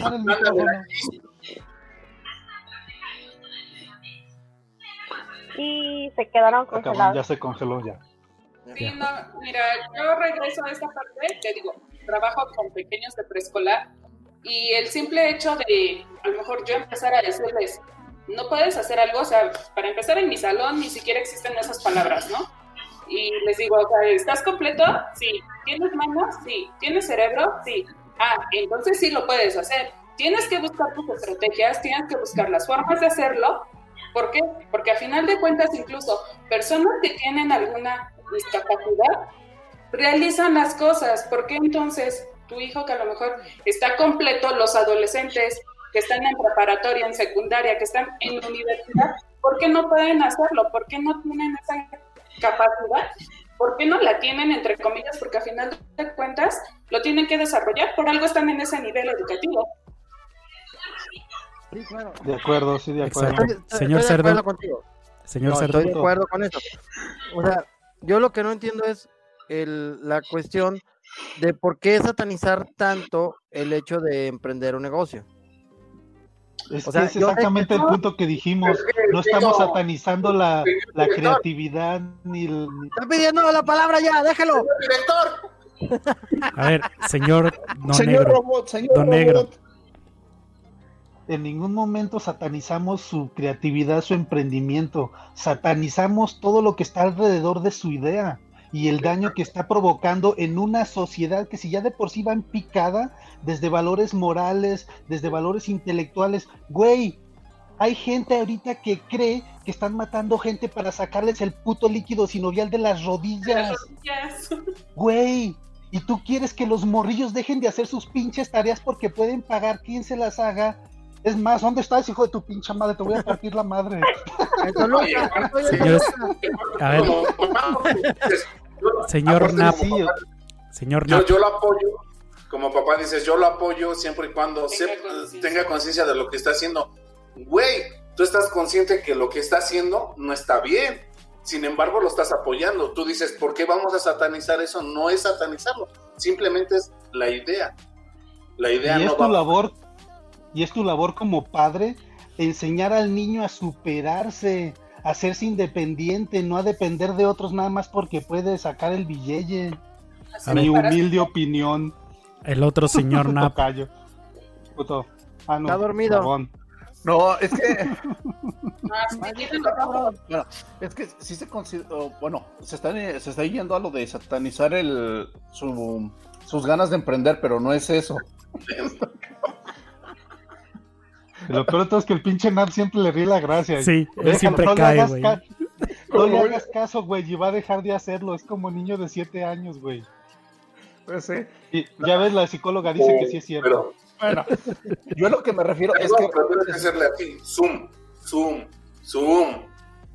Es que re- re- realmente, este, re- realmente nos estamos siguiendo a lo mejor a algo muy extremista, pero es la realidad. O sea, varios de los comentarios que vi decían, ok, tú le pagas la tarea a esta persona o a esta cantidad de personas que te la hagan, pero lo que no están entendiendo es que parte de hacer la tarea ahí es donde se aprende bastante. Es cierto que la, la mayor parte lo aprendes a lo mejor en clases presenciales, pero si te dejan una parte de hacer tarea, también el hecho de estar investigando eh, refuerza est- estos conocimientos. Entonces, ¿qué va a pasar el día de mañana si se dedican a hacerles tareas? Ya no hablemos de una generación a lo mejor de primaria que de por sí la estarían echando a perder, pero una tarea de a lo mejor un abogado o un doctor y realmente se oye fantasioso, se oye así como la rosa de Guadalupe del señor Cerdo, que el día de mañana le toque a alguien de ellos que los atienda una persona que consiguió aprobar esas materias debido a estos fraudes. O sea, realmente nos estamos siguiendo algo muy grave y no se diga qué tal que le hicieron la tarea a varios güeyes y llegaron a ser presidentes de la nación. Ya lo estamos viendo. Y es Ahí algo bien sencillo, y es algo bien sencillo lo que tú dijiste, es algo bien sencillo. Dices, de las tareas aprendes simple y sencillamente lo que te dejan de tarea, y, y la señorita decía, exámenes no hacemos, lo que te dejan de tarea y lo que haces al día a día de las tareas es lo que viene en los exámenes. Pero mira, Entonces, Había por ahí un rumor de Peña Nieto que se había tarea, robado su tesis, no ¿no? No, no hacen Sí, los exámenes, pues, ¿qué vas a hacer en el examen? Nada. profe, profe, yo quiero hablar. Señor Cerdo, No, mutealo al culero. Uh, señor Cerdo. Ahora todos, ya pues, pongan- pinche One Direction, ¿qué quieres decir? todos pongan cosas en su celular para distraerlo al güey. Ya, Juan. Mira. ¡Ah! Dino Rino. Bueno, ¡Sálvame! ¡ah! auxilio! ¡Ay, Deadpool! Deadpool, sálvame tú también. Bueno, ok, estoy. No, no estoy defendiéndome en nada. Pero tengo una duda. Y ustedes lo han visto, el NAP con sus con sus hijas. Este, Tavo supongo que también lo ha visto con sus, con sus niñas. Este. ¿Cuántos niños que realmente hacen su tarea, ellos la hacen, entran a internet, buscan específicamente lo que se les pidió, lo copian, lo pegan a una página de Word y lo imprimen y ni siquiera lo leen? Buen O sea, punto. Entonces, ¿qué diferencia hay entre que hagan eso y que alguien más haga exactamente lo mismo y generen una actividad económica? Eh, bueno, yo, yo decir Este es el siguiente paso para empeorar las cosas. Exactamente. Es que ya lo dijo el señor Cerdo. Digo, el señor este el tocayo. Los haces todavía más flojos. Es, mira, es tan fácil. Es normalizarlo y legalizarlo. O sea, Así una es. cosa es que lo hagas y que alguien más se haga de la vista gorda, el papá en este caso, y que diga, "Ah, bueno, no tengo yo tiempo, no lo quiero hacer, no lo quiero regañar, X, el pretexto que tú quieras. Y otra cosa es que, te, que llegues al extremo de que diga, papá, necesito 50 pesos para que me hagan mi tarea, y tú, ok, ten, ahí están. Güey, hay muchos papás que se los van a dar. No, yo lo Un sé. momento, señor No. moderador. Usted no se dio la palabra. Exacto, exacto. con su apoyo para estudiar y de su apoyo para estudiar van a pagar para que les hagan sus tareas. Sí, exacto. No toque el son del peje, por favor, doña. Estamos medio cotorreando tranquilo. Sí, hoy no lo otra hemos cosa. nombrado. No, ese se güey no luego violenta nomás porque no tiene para pagar la luz, ya ni chinga. ¿Tú para qué crees? ¿Tú en serio crees que esos apoyos para estudiar los gastan en sus estudios? Ni siquiera los gastan en sus estudios. No, es en Es para Caguamas. comprar ahorita barriles de petróleos, doña. Se van a ser inversionistas los güeyes. Yo creo que eso depende de, de también de uno como padre, ¿no? Lo de los apoyos. Realmente si, si te dan un apoyo estudiantil o lo que tú quieras y luego, llegas y se lo sueltas a, a tu chavo, hoy en día sabes que el chavo lo va a despilfarrar. Pero si tú le dices, este, ¿sabes qué? Esta es tu lana. Sí, sí es tu lana, pero es para la escuela, es para esto, es para lo otro. Si tú lo encaminas y le dices para qué es, obviamente lo van a ocupar para eso. Si tú como padre llegas y le dices, ah, sí, te ganaste una beca, ten, tres mil, cuatro mil, se lo van a gastar en los juguetitos del cerdo. ¡Yeah! ¡Sí! O en celulares nuevos. Sí. En saldo para el celular. Muy importante poder seguir subiendo videitos a TikTok, no mames, güey, de vida o Uh, muerte. sí. Bueno, a fin de cuentas yo creo que sí se puso mucho en evidencia eh, parte de esta manera de pensar de los centennials, porque cabe aclarar esa diferencia, hay millennials y centennials, y yo creo que ella entra en la categoría centennial, que los millennials, si se los dices, se sienten ofendidos que los mezcles con los centennials, porque en teoría son diferentes y son más pendejos los centennials.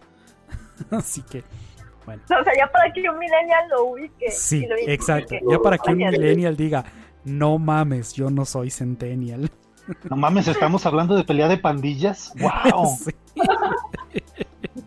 Por lo menos estaríamos diciendo que, que sería pelea de dos neuronas, dos neuronas contra dos neuronas.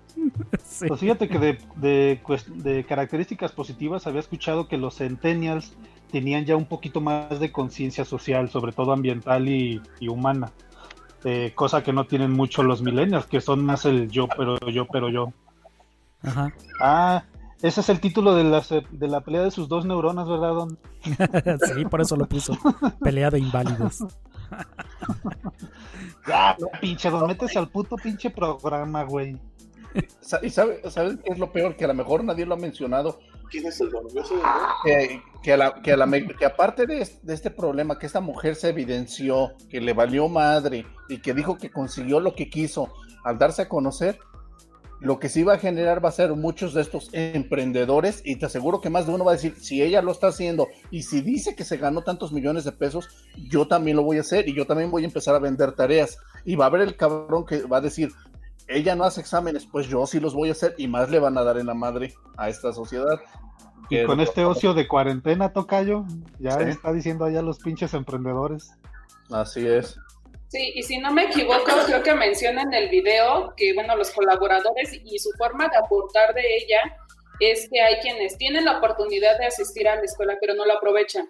Pero hay quienes no tienen esta oportunidad de ir, pero ella las está apoyando de esta forma. Entonces, quiero pensar que los colaboradores son personas, pues obviamente, con una capacidad de raciocinio un poquito más grande que realmente que los que están pagando para que les hagan las tareas, ¿no? Y a lo mejor no tienen esa oportunidad para pagarse una carrera, para asistir a, pues, a una escuela y pues tener una carrera. No sé, a lo mejor este, me equivoco, yo no sé, me acuerdo que escuché algo así en el video. Pues quién sabe. Eh, aunque teóricamente, vamos, si eres este eh, egresado de preparatoria y ella está ofreciendo también hacerle las tareas a los universitarios, eh, como que no corresponde mucho, pero pues puede ser que tenga de varios niveles para de- dedicarse a ciertos niveles también en específico. De hecho, sí lo dijo. Dijo que cuando Pues es que perfila tu tarea y en Así base a es. eso te cobra.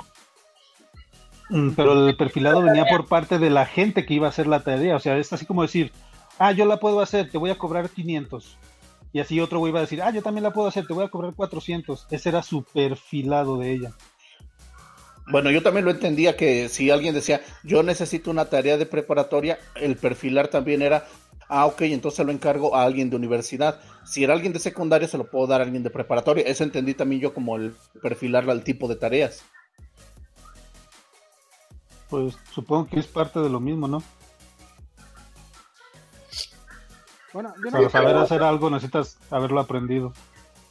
Señor Panda, señor Panda. Panda, Adelante. yo lo único que quiero decir es que en Los Simpson predijeron eso porque Nelson tenía las respuestas de todos los exámenes en el baño de la escuela. Cierto. Entonces ya. Señor moderador, señor moderador, ¿puedo decir algo? O- o Lisa, es como- Simpson. De hecho, de hecho, esta chica es Lisa Simpson. Que les pasaba, este, por el audífono, les pasaba las respuestas de los exámenes. Bueno, Ay, tenemos puros insonianos, bárbaros. A ver, señor negro. Hable, señor negro. Este, puedes obligar a Juan que vaya a hacerse unas orejas de burro y que se siente en una esquina el culero. Oh, pinche conito, nada Dile. más. Pinche conito. Dile, Benjas, dile. Aunque sea el pinche gorrito de albañil, no le hace. Bueno, a final de cuentas Ese yo creo que el. No mames, que- ahora ya parece drogadicto, valiendo madres. ¿Qué pedo con el palazuelo? a final de cuentas yo creo que quedó. Quedó bien claro que esto es parte de una mentalidad de una parte de estas generaciones eh, de la mano de las mentalidades que ya conocemos de personas que creen que van a hacerse ricas haciendo videos en YouTube, haciendo videos en TikTok, haciendo el más mínimo esfuerzo y que de ahí van a ser famosos, van a saltar al estrellato y a conseguir millones, ¿no?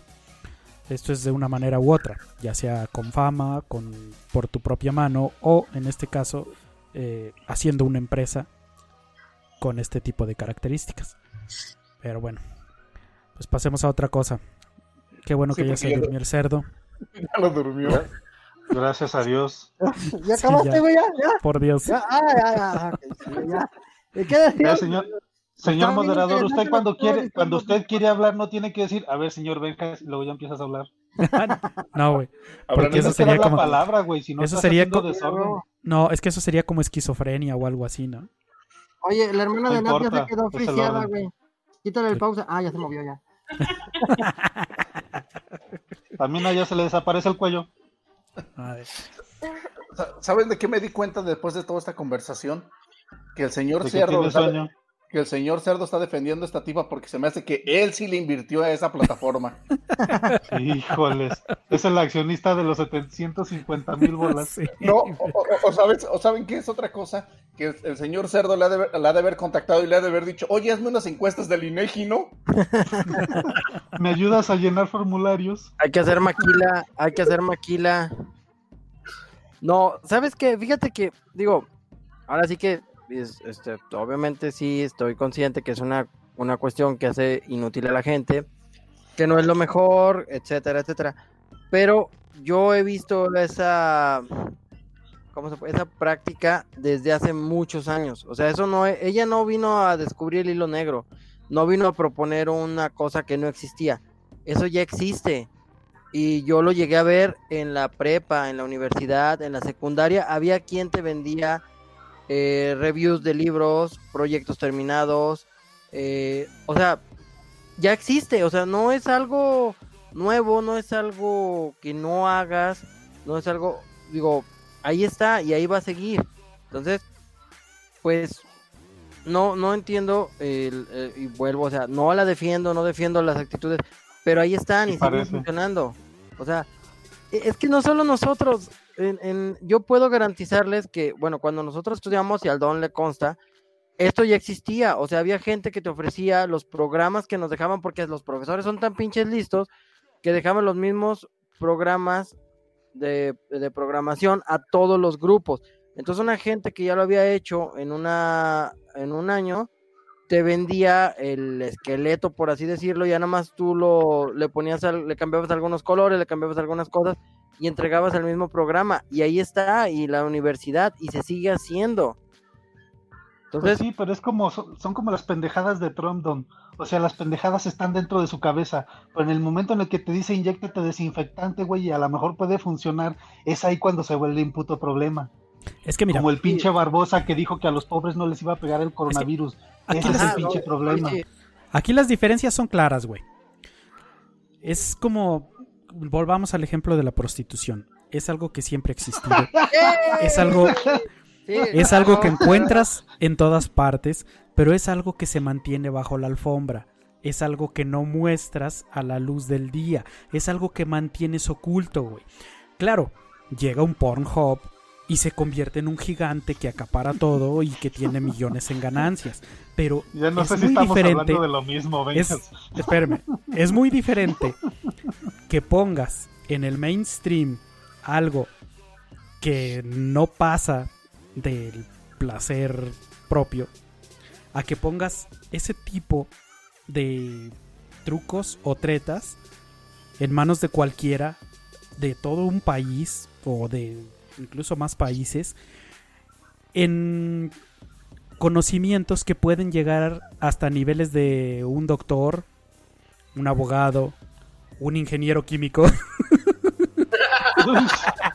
esa, esa, carrera ni existe, bueno. No dejémoslo en un ejemplo. cosas. Dejémoslo en un ejemplo. En una carrera de medicina, güey. no, Entonces, Benjas, en un si trabajador en este- de INEGI. Si en este momento estamos sufriendo precisamente por falta de trabajadores de la salud, por esta pandemia, etcétera, etcétera, y tú pones a personas que van a estar en un futuro en esos puestos tratando de luchar con problemas como este o peores, y que son personas que se hicieron o forjaron una carrera de esa manera, güey, ahí sí es peligroso. O sea, yo no digo que no se haga, que no sea desde siempre amoral, lo que tú quieras, güey. Pero ya cuando entra a ser peligroso y que atenta contra las vidas de otras personas, eso es un perro muy distinto.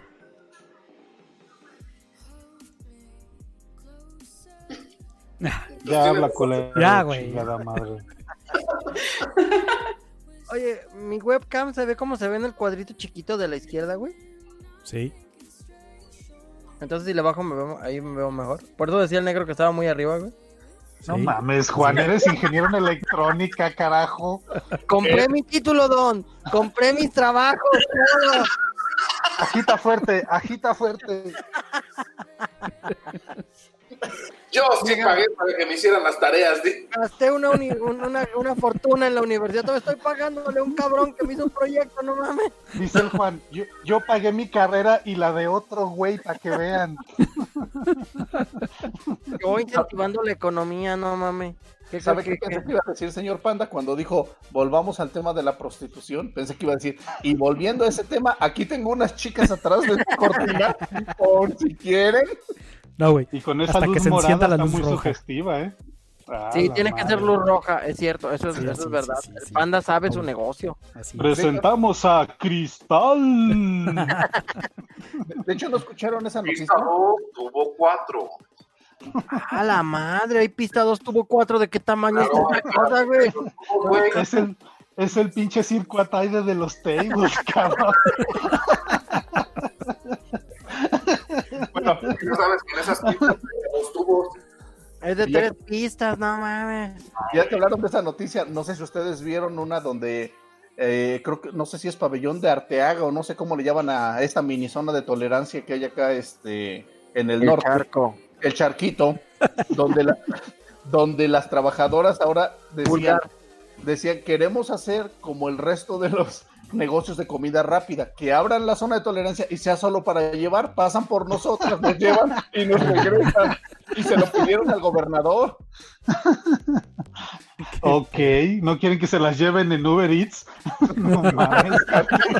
No mames, don, ya, ya está el business, vamos abriendo la pinche Uber.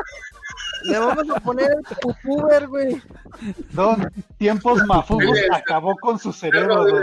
Tiempos mafufos acabó con su No, cerebro. no, mire, don, mire. Pida a su chica putuber. Nosotros se la llevamos y la re... No, la Y la recogemos. no. regresamos. Pasamos por ella, sí, porque se la va a recoger. Sí, no, se la llevamos y, y la regresamos. Y Ay, recuerden que- dile, dile, dile, cerdo, dile. Cámara panda, tú pon las nenas, yo hago la publicidad. Sí, a huevo, Sí, ya, ya las tiene. business, no mames. Saca las que tienes atrás de la cortina, panda. Son como las catapixias de Chabelo, güey. Ah, sí, claro. Ok. Bueno, otra nota. Otra nota de esta semana. No, no, yo quiero más de esta madre, ya, Yo ya quiero. creo que otra de las que más han estado sonando en estos días es el nuevo IVA 16% para Ay, todos los no, productos digitales. Güey, ya. A ver, empecemos por el que se quejó primero, señor negro. Benjas, pago la mitad de una sola suscripción y me dolió en el alma, cabrón. Yo pago el puto Netflix, ya me va a salir como en 270 don, pesos, bueno. no chingues. Ya tocó a Netflix, hablemos de Netflix. Netflix está haciendo una separación en lo que cobra No de sus diversos planes. A los planes más bajos les está cobrando un extra de 8% y a los más altos Ah, un cabrón. 16%. Ah, cabrón. Yo aquí, ¿Y eso? eh, como, Pues porque estamos jodidos. como leí por ahí en una página, estoy de acuerdo, la página de Japega MX, creo que Netflix está haciendo una separación tratando de obtener más ingresos. Sabemos que la mayoría de las cuentas se comparten. Gran parte de las cuentas que se pagan del nivel superior se comparten porque es la que incluye mayor número de dispositivos. Si usted quiere compartirlo con cuatro personas o con tres personas, paga la más cara para poderlas compartir, ¿no? Entonces, creo que Netflix está diciendo, si les ofrecemos que la, la, cuenta más baja es la que tiene menos incremento de precio, cualquiera va a decir, pues ¿por qué voy a pagar una cuenta de más de 500 pesos si puedo pagar tres cuentas de ciento y algo y me sale más barato y cubro a las mismas personas? Y entonces Netflix tiene más usuarios que realmente son de pago que los que están compartiendo una cuenta de un solo usuario. Pues sí, sí tiene bastante sentido. Tratar de jalar a las cuentas individuales. Digo, porque no veo no otro por motivo corrieron por el que... Ah, no sé, se volvió invisible. No entiendo por qué les esté condonando el 8% a los, a los usuarios de una cuenta sencilla y a los otros sí los esté castigando con un 15.8%. Fíjate que yo pienso, güey, que va por el lado primero de un sondeo, como dices tú. Porque finalmente los usuarios conectados va a ser el mismo número. Pero vas a tener más control sobre lo que ve cada quien.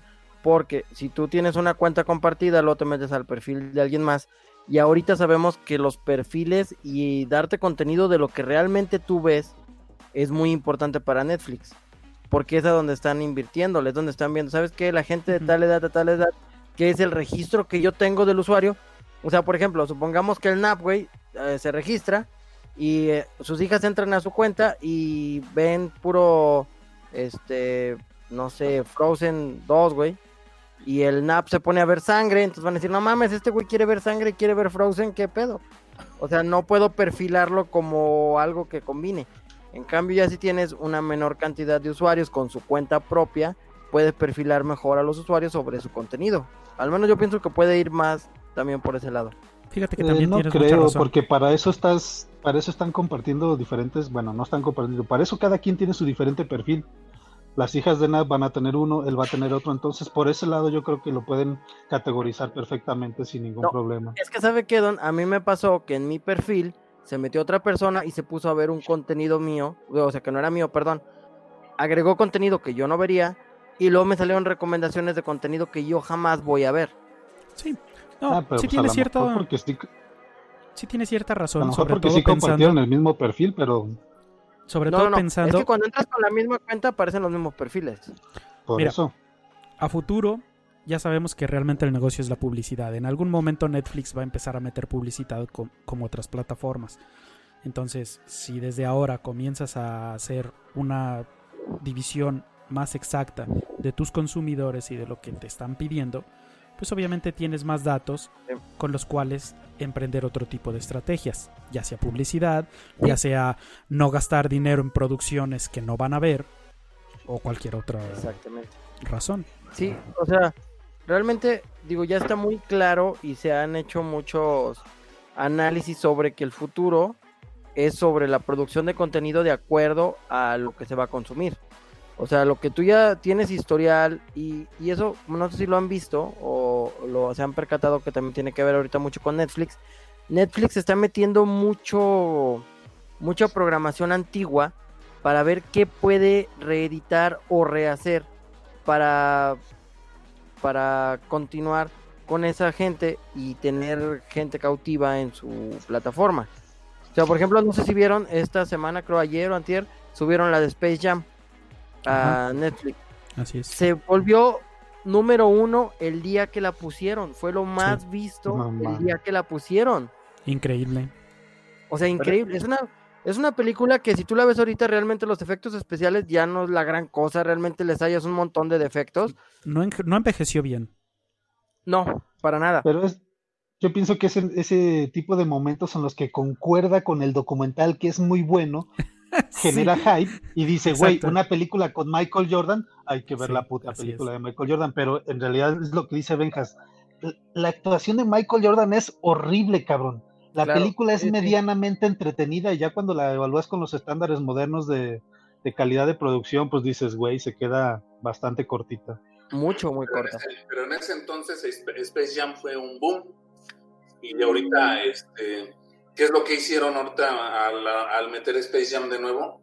Como que retomar el, el tema. ¿Por qué? Porque no sé si sepan que van a sacar Space Jam 2. Sí, con LeBron Sí. James. Así es. Exactamente. ¿Qué es lo que hacen? ¿Qué es lo que hacen? Al intentar de nuevo la idea, la idea, porque a lo. ¿eh? vende nuestro programa Netflix, Benjas, véndeselo.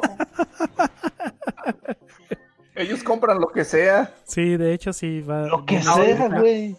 Y No, por eso, ahorita compran lo que sea, por eso es pero se publicidad. van a sí, pero se van a poner más delicados en el futuro porque no no es imposible que generen tanto contenido y que todo esté tan direccionado.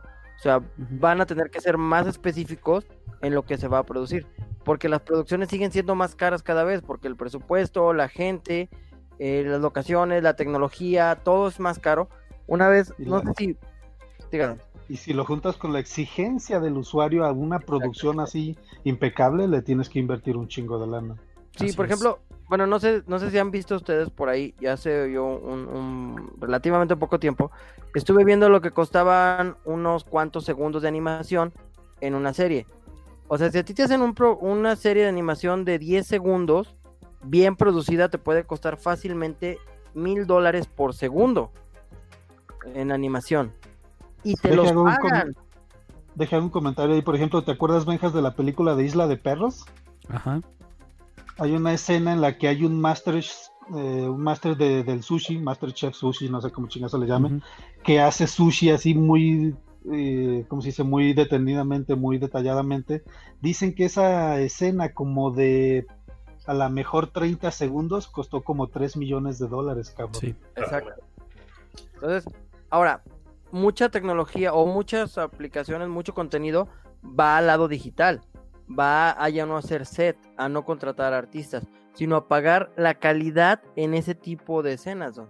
Entonces, si Netflix tiene que ver hacia adelante, ahorita puede que esté, como decimos nosotros, comprando lo que sea, va a tener que empezar a, a ser más selectivo en sus producciones para Y poder Y también se, se nos olvida que, por ejemplo, ya en las producciones de televisión de estos servicios de streaming, se está empezando a contratar a actores de primera categoría, de los que cobran su buena la nota, y todo eso es inflar, inflar, inflar los costos de producción. Precisamente, Don, qué bueno que toca ese, ese detalle. De las primeras películas que deben su éxito en parte a las voces fue Shrek. Shrek tiene a Mike Myers, tiene a Cameron Díaz, tiene a este, ahí se me fue el nombre de este otro güey. Eddie Murphy. Eddie Murphy, exacto. O sea, ya con eso se elevó el precio de la, de la película. Y aún así pudieron hacer una película relativamente de calidad con un buen guion. Pero eh, están agarrándose mucho de las voces. Pero hubo películas que quisieron agarrarse de las voces y no la hicieron. Por ejemplo, la de El Espantatiburones, que tenía Angelina Jolie y tenía, si no mal recuerdo, el personaje principal era Will Smith. ¿Sí? No, no sé, no me acuerdo. ¿no? Pero ese también quiso pegarle por el mismo lado y no pudo. O sea, fue una no sé si se acuerda- cara. No sé si lo platicamos aquella vez, y yo recuerdo mi comentario de decir, güey, ¿para qué le pagas actores eh, Claro. importantes tanta lana para hacer nomás voces? Y resulta ser que se volvió el pinche, ¿cómo se dice? El, se me fue la pinche palabra. O sea, como la cosa que ya se utiliza para siempre, pues vamos. O sea, Ah, sí, cualquier sí. pinche producción ya utiliza actores de primera categoría nada más para hacer los doblajes. Por ejemplo, está muy marcado eh, Guardianes de la Galaxia, donde Bradley Cooper hace a Rocket y es Vin Diesel hacia Groot. Eh, Lo de Groot es una mentada de madre, güey, o sea, qué pedo. Fíjese, Don, que hay algo muy curioso sobre eso. Yo también decía, no mames, nomás dice I am Groot toda la película. Tú lo podrías Pero- decir. Ah, espérame, es a lo que iba. Realmente, según esto, y según lo mencionan en, en varios foros, y el mismo Vin Diesel lo dice, realmente él disfraza lo que dice diciendo I am Groot, pero él quiere decir otras cosas. O sea, la entonación y todo, sí modifica lo que dice. Está como este otro personaje de BB-8 de Star Wars, Ujú. si usted le pone atención, yo sé que me va a decir que soy un mamón, pero si le pone atención, puede llegar a entender lo que dice. Ay, sea- no seas mamón, güey. Me. Y es que precisamente el actor que, que tuvo que ver también con el diseño de, de los sonidos, él tuvo... él- Dino Rino, agita fuerte Dino Rino. Don, es en serio, realmente sí se sí llega a tener el, la entonación, y aunque suene a mamada, la entonación para querer decir lo que quiere decir como frase, no nada más como ruidos. Pero neta, neta, si entiendes un lenguaje o algo que, que sepas lo que está diciendo. Bueno, no lenguaje como tal, pero sí le da un carácter y una entonación al, a la ah, es actuación de la voz. diferente. Sí, o sea, pero es que que si dijo, entiendes lo que está diciendo, es otro pedo. No, No, es que bueno, es- puede- Es, es- es a lo que se refiere, ¿no? Es que no es lo mismo I am Groot a I am Groot. Exactamente. O, o sea, que expresa sentimientos, ¿sería eso? Más bien.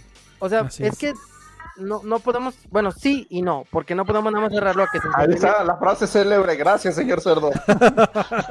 Gracias.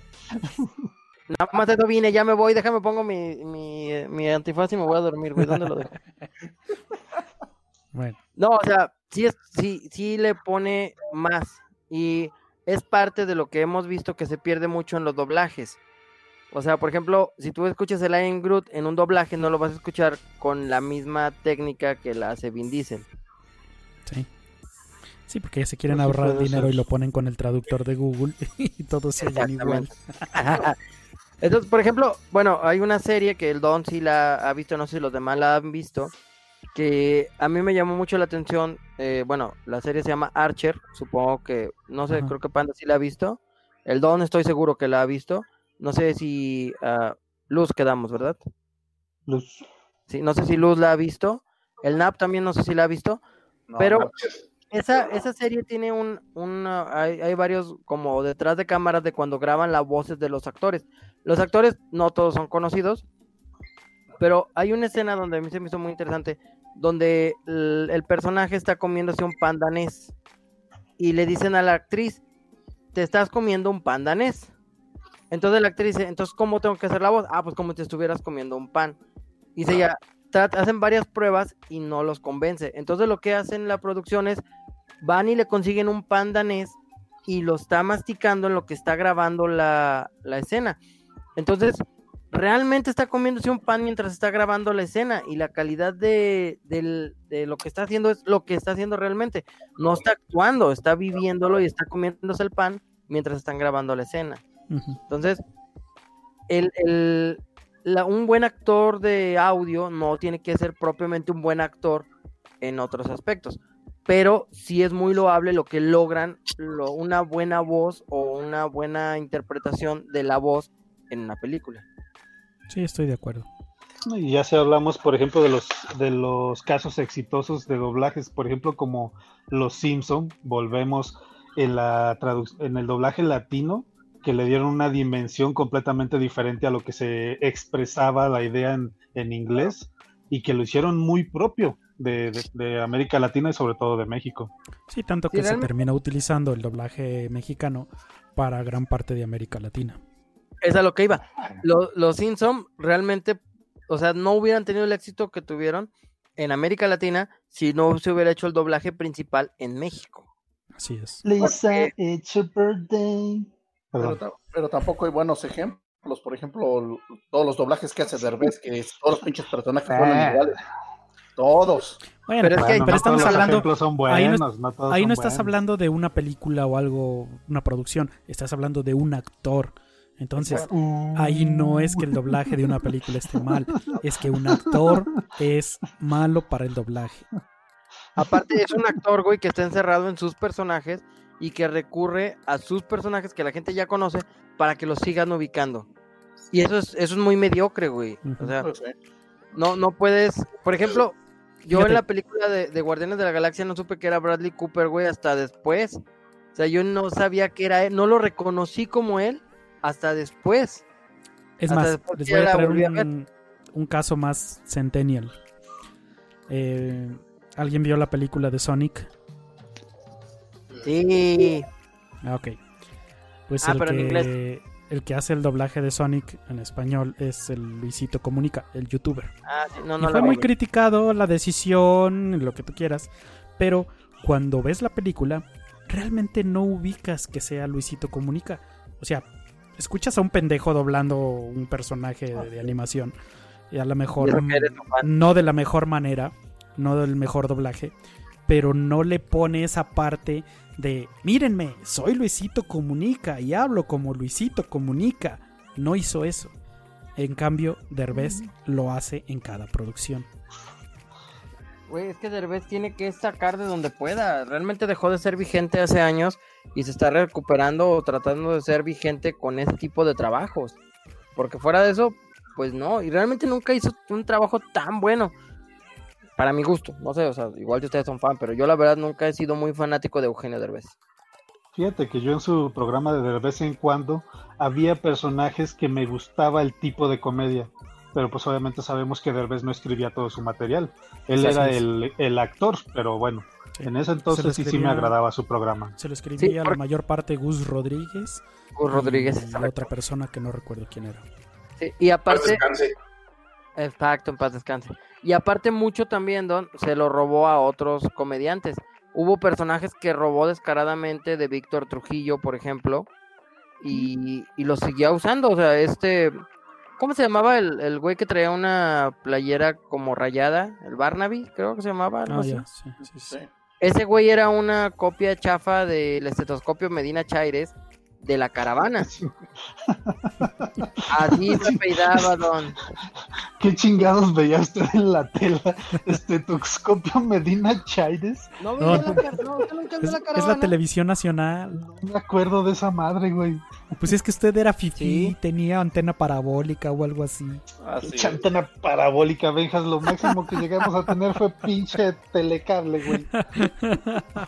Y eso hasta que tuve como pinches 15 años. Bueno, regresemos al tema fifí, porque Mira, llegamos a- aquí con los impuestos. Este es- Ah, sí, está. Ay, güey, no, no Pues lo es un plagio total, no sabía. Ese es estetoscopio Medina Chaires. El nombre es el que está muy mamalón. Sí. Véalo. Güey, creo que yo todavía ni nacía cuando salía esa madre. Ah, chinga, ¿que no eres el más viejo de todos? Ah, Ah, yo soy el don. No, Yo soy el más mozo. pues sí, no, eres el más ruco. Mira, incluso ahí está con la misma playera rayada. ahí está. Bueno, las rayas son horizontales, pero O sea, sí, pero incluso, y era un personaje que era también como de una clase baja, ignorante, y todo, o sea, igual que el Barnaby, lo mismo, nada más que obviamente, pues, eh, Eugenio Derbez lo exageró todavía más, pero Lo fue un robo, bastante. un robo descarado de un personaje ya existente. Por ejemplo, Pero, pe- pero es otro, ¿no? Porque el Barnaby es el que sale con la playera del América. El otro no sé cómo se llama, el de la playera de a rayas, no, no sé. No, es que le decían el pregúntenme. Nada más así, Creo- pero no sé creo si que tenía sí. nombre oficial. Sí. O sea, la verdad no lo seguía tanto como para saber, pero ese güey, por ejemplo, era un robo nada más de este personaje. Y así como este le robó a otros comediantes otros personajes. Entonces, pues no es así como que digamos un generador de contenido como tal o algo. Igual un buen ejecutor, como dice el Don, en su momento, pues tuvo algunas unas actuaciones decentes. Pero fuera de eso, bueno. Ah, ese güey, Ese es el Barnaby. sí. ¿Sí se llama Barnaby? Sí, el Barnaby. Sale con playera de las Chivas y también del América. O sea, igual de naco que el pinche Ameri- los del América. Sí, pues, Ahí le hablan tocayo. A ver, temas fifís, Benjas. No, digo, nada más para terminar el tema de los impuestos. Eh, PlayStation fue el segundo que salió a cobrar. Les valió madre y nada más. ¿Saben qué? Pues ahí les van su 16% y a chingar a su madre todos los que tengan un PlayStation. A ver, Tocayo, ¿cuánto cuesta esa madre? ¿Cuánto va a subir su pinche anualidad? No, fíjate que yo no, no tengo el PlayStation Plus porque ha- hay un extra, porque cada... Porque no se ha portado bien para que se lo compre su señora. Eh, la, ven- la ventaja de esa, bueno, eh, la- hay dos ventajas de esa suscripción. Una es que puedes Que jugar pague tu muchos- señora. puedes jugar muchos juegos en línea y tiene muchos, este, eh, como logros o cosas que se pueden desbloquear. La otra es que cada mes te regalan dos juegos diferentes mientras tengas la suscripción. Pe- Pero yo no lo había visto, no, vi, no había visto que fuera práctico, la verdad. Cuando empezó esto de la cuarentena, ofrecieron creo que 14 o 15 días gratis.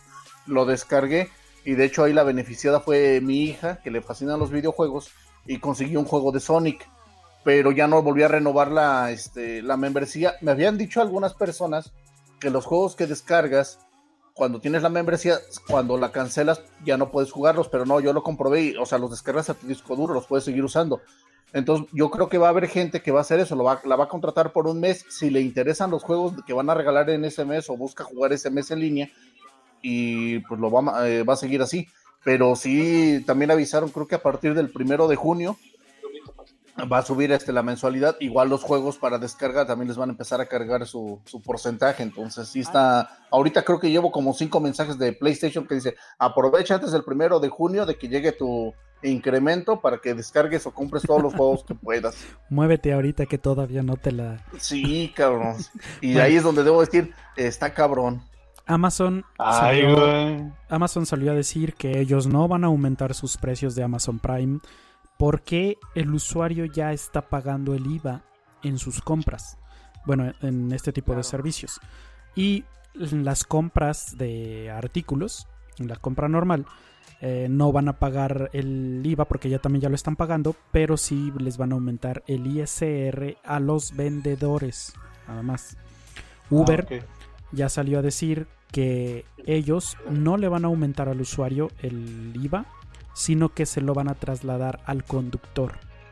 El conductor es el que va a pagar el IVA. Puta. Oye, güey, pero Uber Se van ya a lo, ya lo hacía así porque las facturas que tú pedías, el IVA lo tenía que justificar el conductor, no Uber, güey. Así es. Sí. O Sí, sea, sí. ya, ya desde hace tiempo era así. Bueno, Sí, y en este nada caso más de- están saliendo todos a aclarar que no va a haber aumento. Bueno, los que no van a hacer aumentos, porque no va a haber aumento en sus servicios.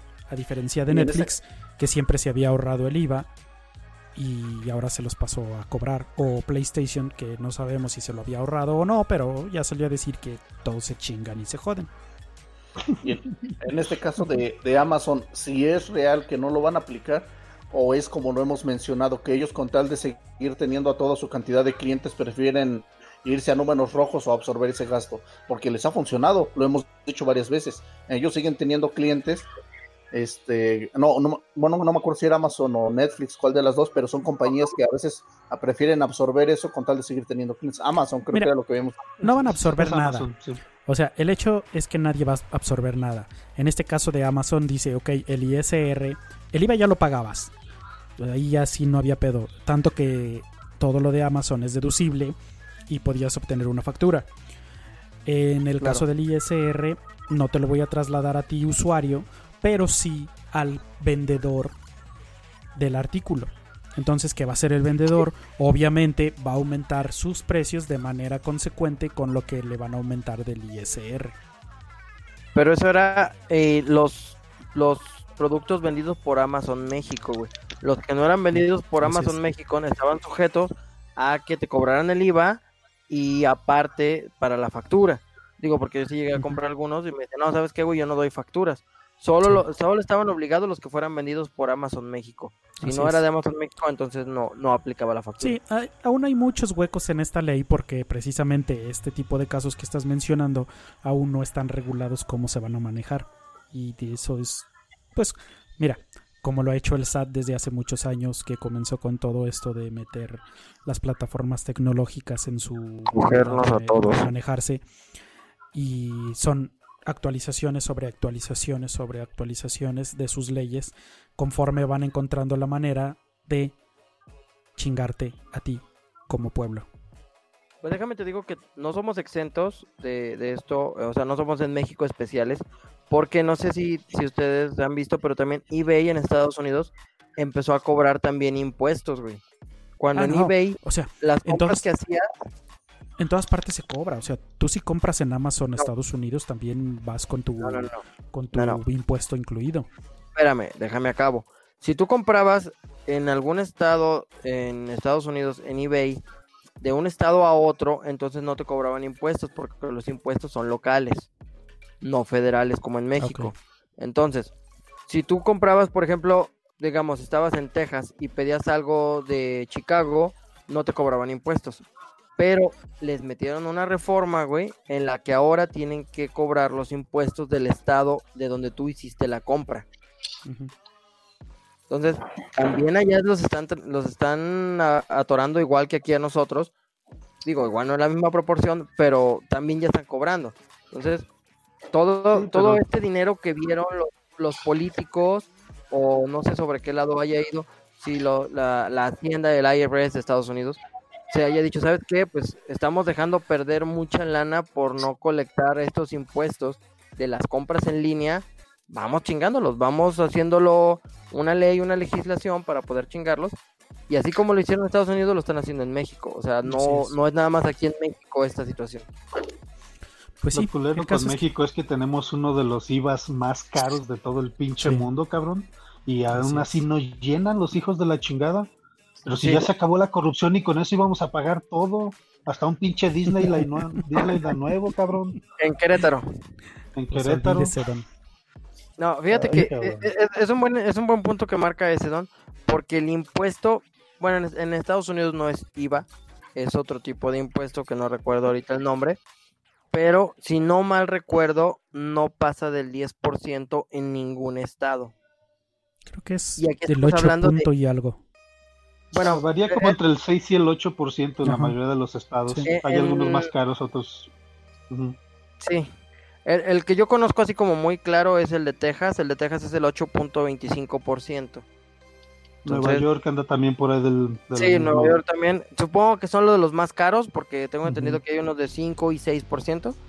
Pero pues son obviamente Texas y obviamente Nueva York pues son de los más caros, ¿no? Entonces, por Así el es. comercio tan fuerte que tienen. Ujú. Y aún así, fíjate, hay, hay datos como curiosos. Por ejemplo, si, si usted compra ropa en Nueva York, si es una compra de menos de 100 dólares, no le cobran impuestos. Mm, Porque no, no sabía. es... Sí, es, es que es- eso está, es una cuestión interesante. Porque ellos dicen que la gente que vive en ciudades como Nueva York, por ejemplo, pues tienen que gastar mucho en ropa porque tienen que andar a la moda y tienen que andar al día y entonces todo lo ven como un gasto. Así lo manejan, Don. Y lo ven como un gasto necesario. Exactamente. No. Entonces, mientras sea una compra mínima de 100 dólares y tú justifiques o eh, demuestres que vives en Nueva York, no te van a cobrar esos eh, el impuesto en 100 dólares. Entonces, tú puedes ir a comprar menos de 100 dólares y luego ir a comprar otros menos de 100 dólares y no vas a pagar los impuestos.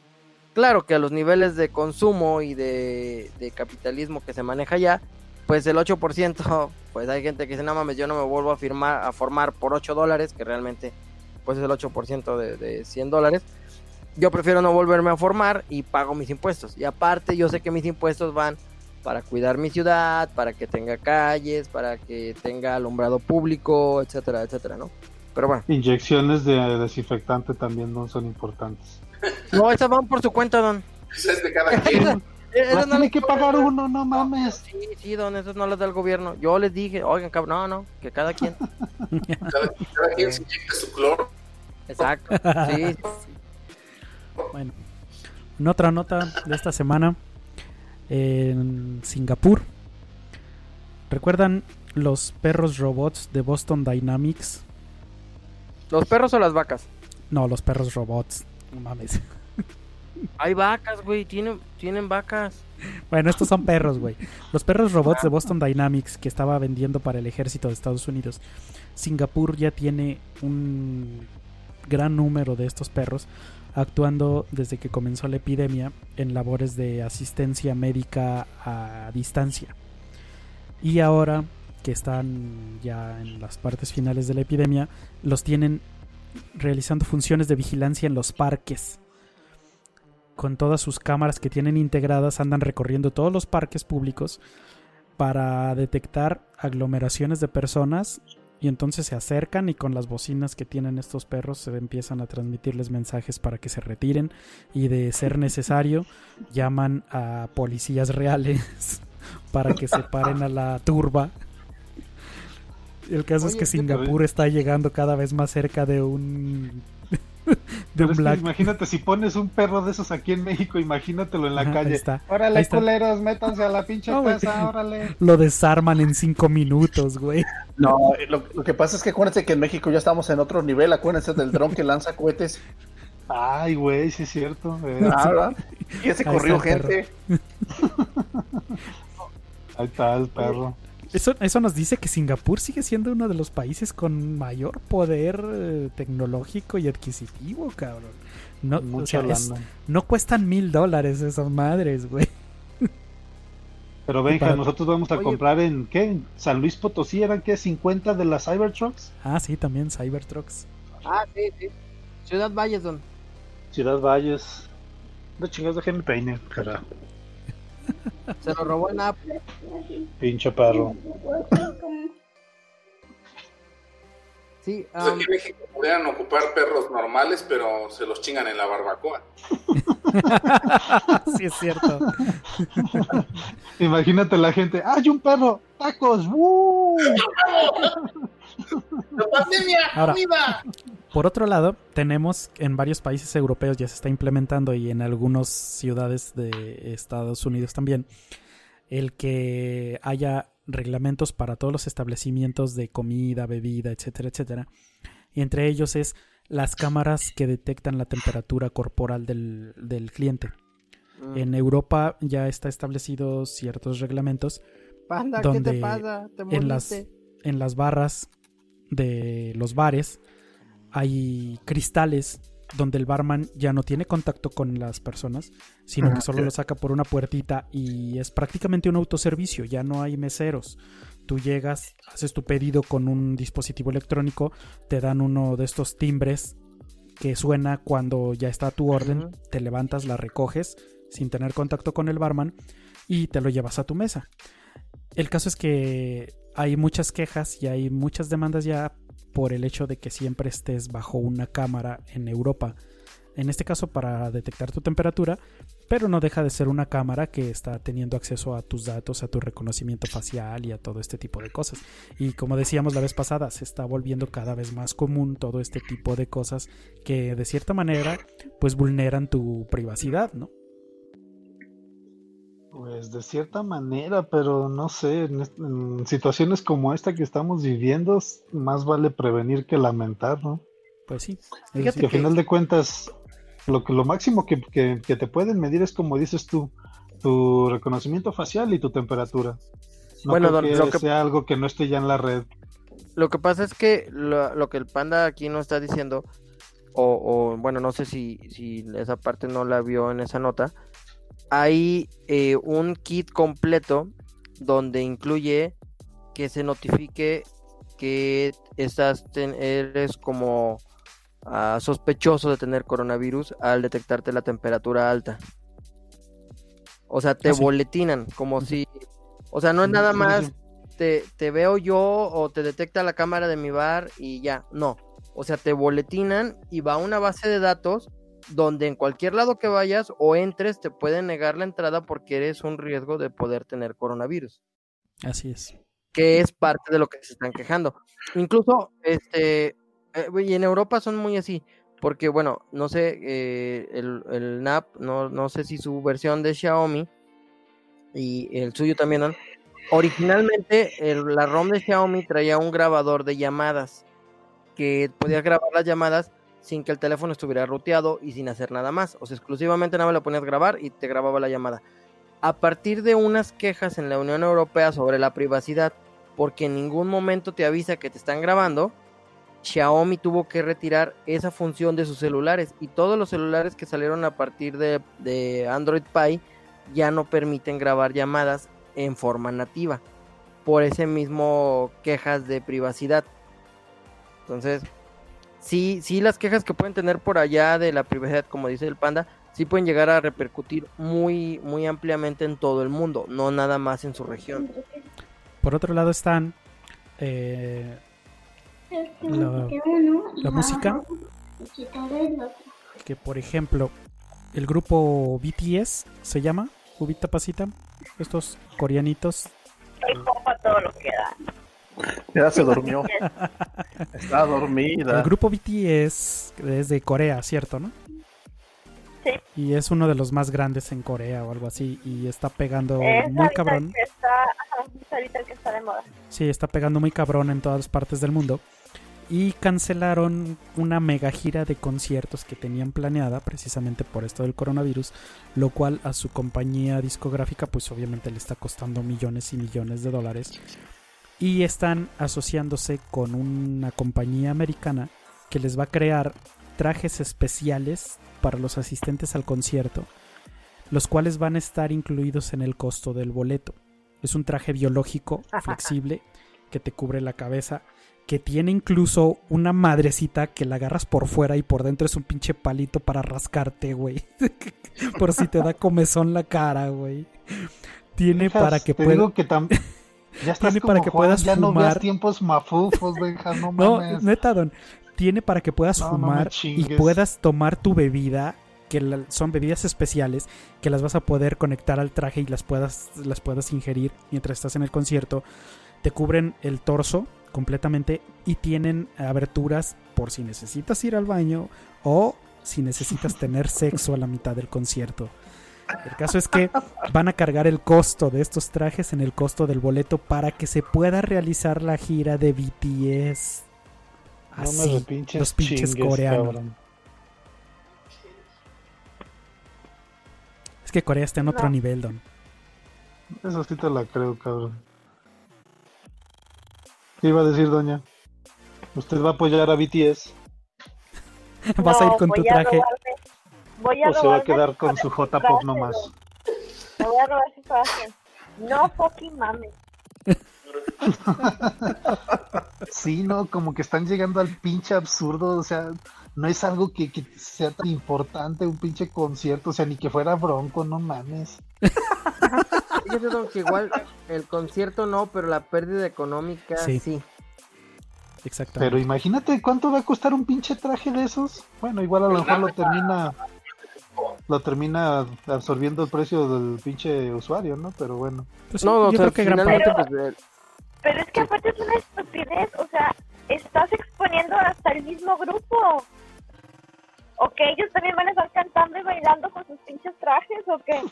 O Que van a se estar mueran. Puede ser. otro que a pinches 5 metros de distancia y, y, y cantando bajito para no escupir. Puede ¿O ser. qué? No sabemos, pero el caso es que hay tantos millones en juego que se están haciendo este tipo de cosas. Ah, chingada, a ver, no, espera, me falto yo. Completamente absurdo. Que ahora a- Bueno. ninguno pagamos la luz. Por otro lado, ya se eh, filtró que viene Spider-Man eh, de esta del la de animación. ¿Cómo se llamó? Multiverse. Multiverse. Ok, viene Ujú. la segunda parte. Spider-Web, ¿no? Spider-Verse. No, Spider-Man into no, the es- Spider-Verse. Into the Exactamente. Spider-Verse. Y van a reunir a Tom Holland, Toby Maguire y Andrew Garfield, Garfield en esa película. Siempre sí. Pero Por nada menos más como en- voces. Como o sea, como personaje y como voz. Ajá.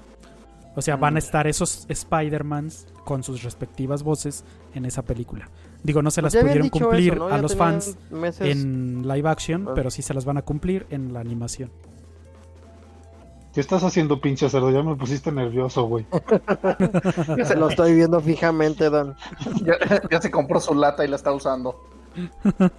Es que llegó ahorita, No me güey. chingues, cabrón. Esa pinche imagen es demasiado perturbadora, cállate. Yo, No, si quiere prendo Yo la tengo cámara, la no- bajo su propia responsabilidad. Si se anima, yo tengo la dice. noticia que estaba esperando el tocayo. Yo nada más quiero hacer un paréntesis. Daniel, ¿qué hacen tus hijas despiertas a esta hora?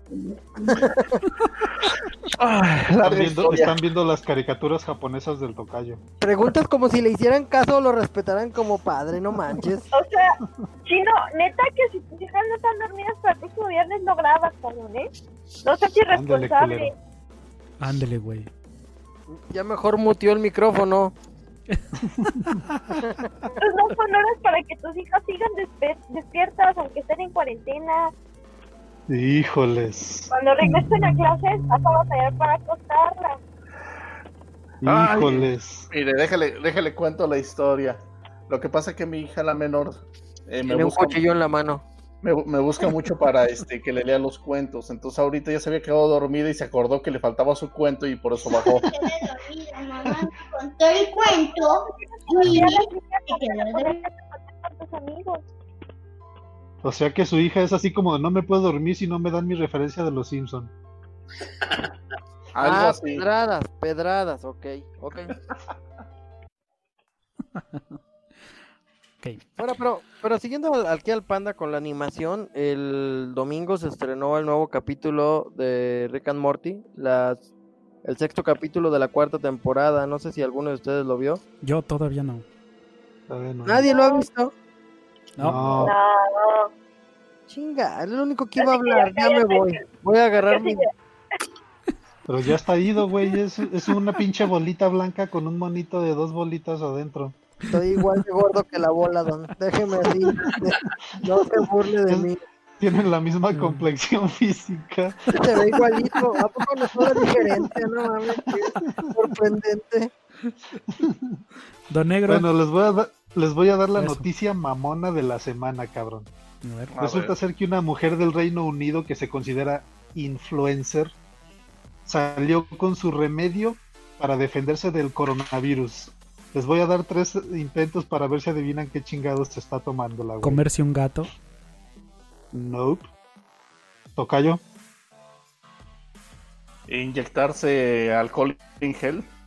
No. A ver, los polinesios, digo, familia. ¿Cómo era? No, los, los torombolos, perdón. Los polinesios. Se me resbaló, perdón, perdón. Se hubiera dicho los teletubbies o algo así.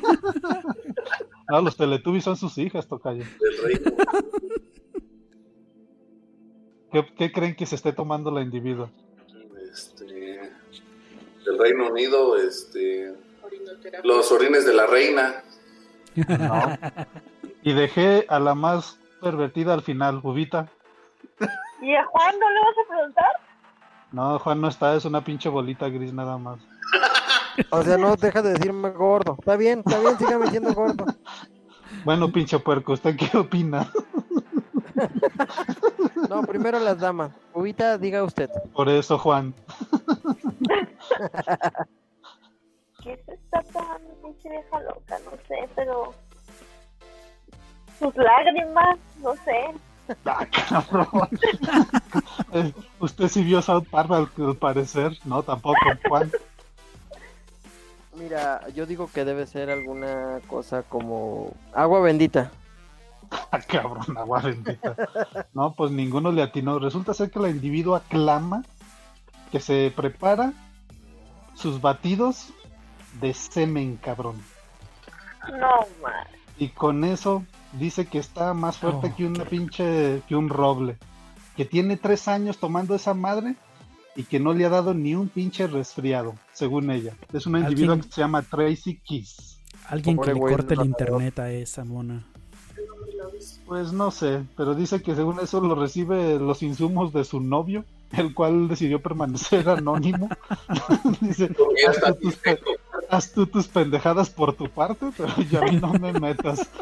A ver, voy a sí. decir- Oiga, don, pero no mames, tres años diario. Este... No, diario no, como unas dos, tres veces a la semana. Ah, Se ah, prepara, de cuenta, así como, se prepara así según ella como un tipo licuado, eh, pone los ingredientes normales y luego ya después agrega el semen.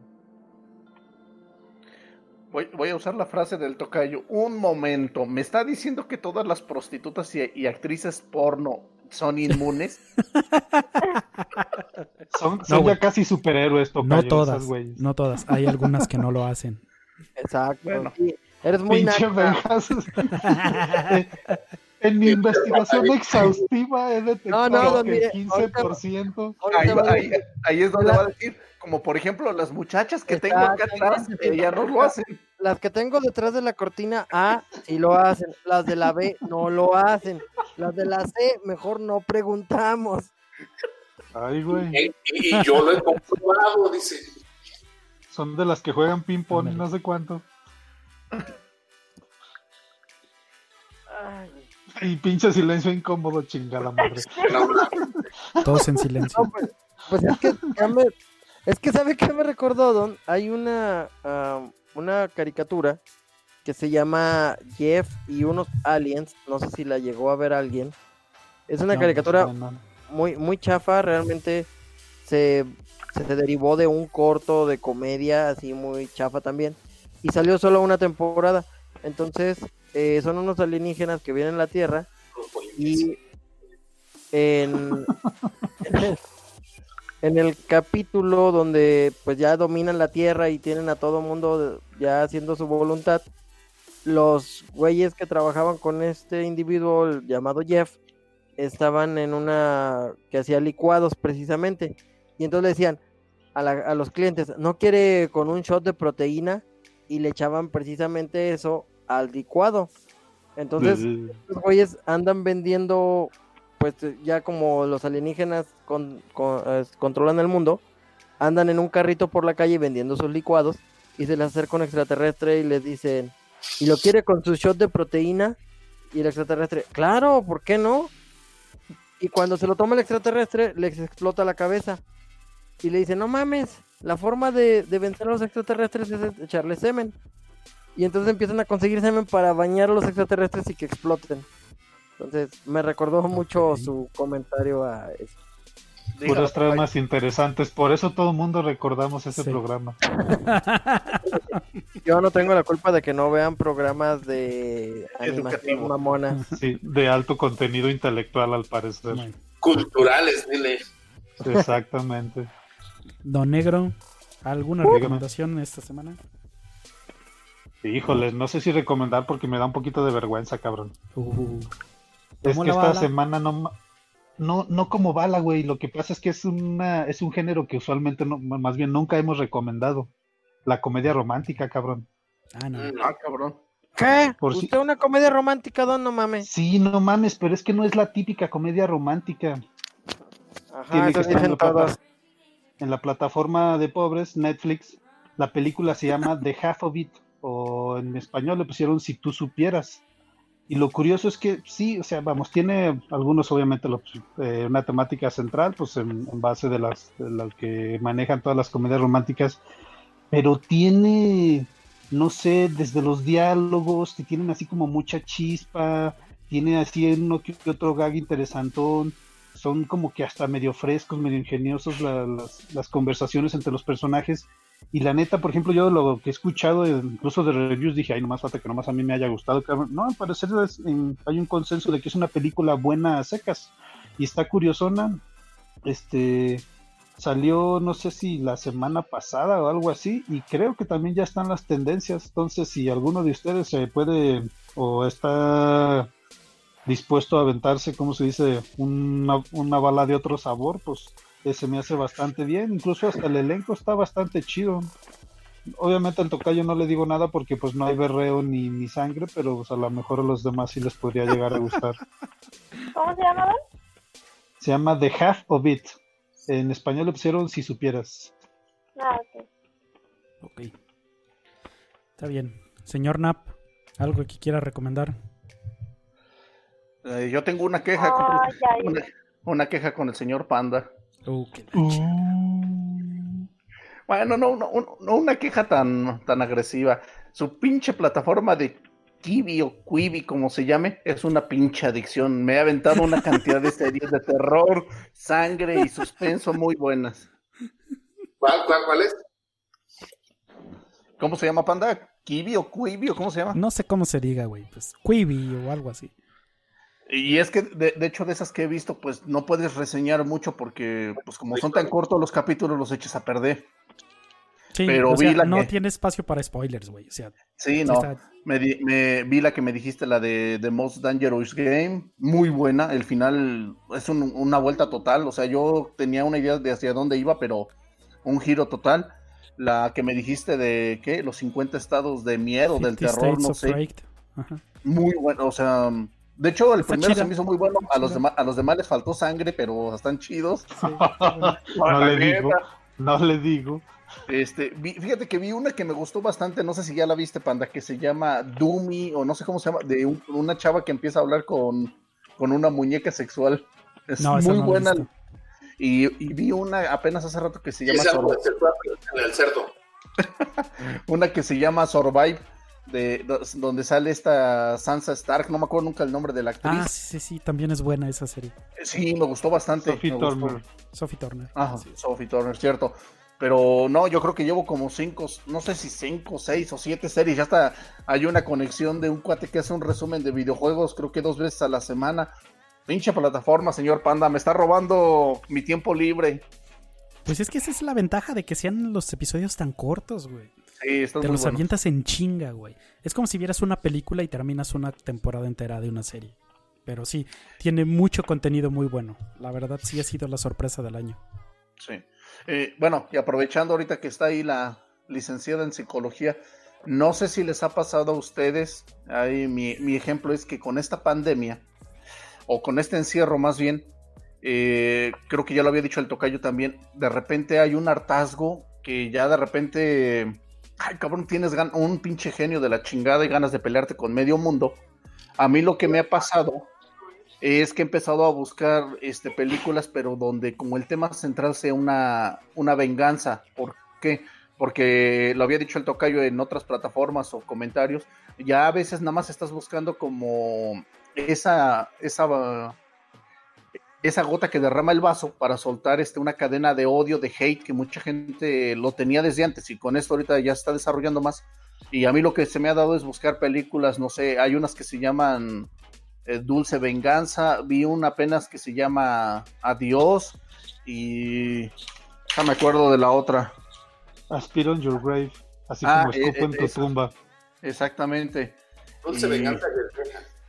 Ah, vi hasta también una que se llama Peppermint o algo así, pero todas el tema central es eh, ocurre una tragedia y tipo o Punisher que buscan la venganza, pero en este caso conmigo, o sea, como que ver ese ver, ver, esa este esa situación donde se se llega a cumplir esa venganza como que te ayuda a liberar parte de ese estrés que ya traes guardado, no sé si a los demás les pase eso o si soy el único que lo está haciendo de esa manera. Eres el único que está mal, cabrón. Eres el único pendejo que está mal. Estás enfermo. Sí. La mafia.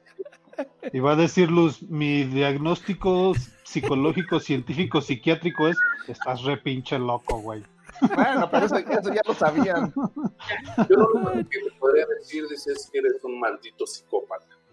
Así. Y, y enfrente de la niña todos valiendo mal.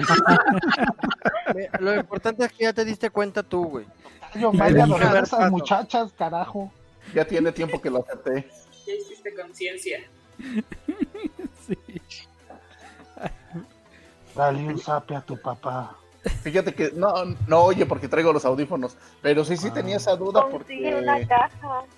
Porque no sé, o sea, sí he visto comentarios, de hecho, en varias, este, eh, Caja para meter a en, la la- niña. en la red- en- en las redes sociales o está en esta, hay, una de las, Ah, hay una de las hay una de las series también que este en estas de Ki- Kibi o Quibi este, también que habla así como de una venganza y veía de repente comentarios en, en, en la aplicación y decían mucha gente eso, o sea que además de que son historias cortas se habían enfocado mucho esa parte, como que el desenlace de la culminación de la venganza le estaba dando a mucha gente pues cumplir con lo, con lo que se esperaba. Digo, de hecho, cuando hablamos de los juicios de Gabriel Fernández, que decía el tocayo, es que se da como justicia mm, yo sinceramente decía, más que justicia, creo que muchos esperamos, sí, como un desquite, una venganza, porque esos cabrones no merecían otra cosa.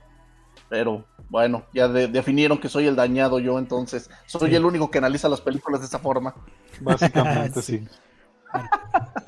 Yo quiero último, no le hice- O sea, ¿le preguntaste algo realmente o te diagnosticaste tú mismo, güey? ¿Qué No, pues no me dijo, estoy esperando el diagnóstico.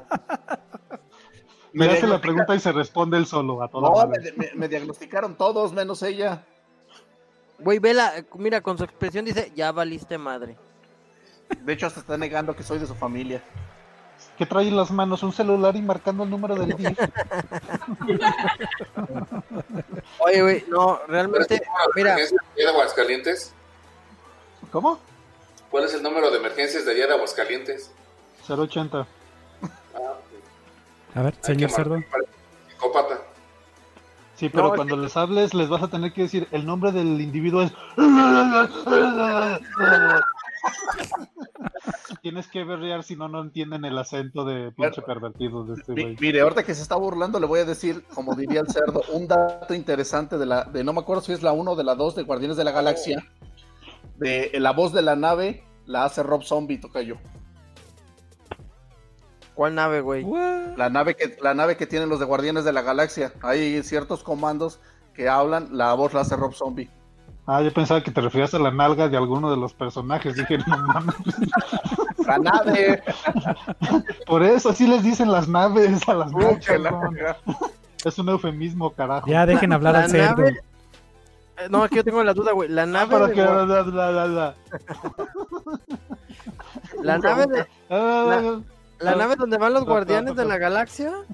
Sí, déjame. Ahorita, ahorita voy a buscar la liga y les, les lo voy a No mostrar. mames, pinche tocayo. Le atinaste a su dato tiempos mafufos al, al cerdo, no chingues. No, güey, es que no, no recuerdo que la nave hable en ningún momento, güey. Tiene como tres, tres diálogos, son insignificantes, pero la voz la hace Rob Zombie. Qué Y gran la orgullo. relevancia es exacta- exactamente, la relevancia es cuál.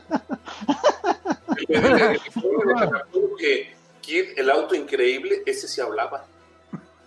¿Sí? Hasta Al menos pendejeaba ese a sí. Michael Knight. Decía, cálmate, Michael, no hagas pendejadas, aguanta, yo me arreglo. Imagínate el kid mexicano. Te la mamaste, güey. Ya ni chingas, Michael. No, ¿Sabe qué es lo más? Miguel. Que sí hubo una versión mexicana de parodia del Dark Knight. Ah, El ok, dije mexicano. chingo. Versión mexicana. Y que era un bocho. No, te la mamaste, güey, pinche curva bien a lo pendejo. No, era como una minivan de, de esas que utilizan ahorita para los food trucks. Y hablaba con el piporro.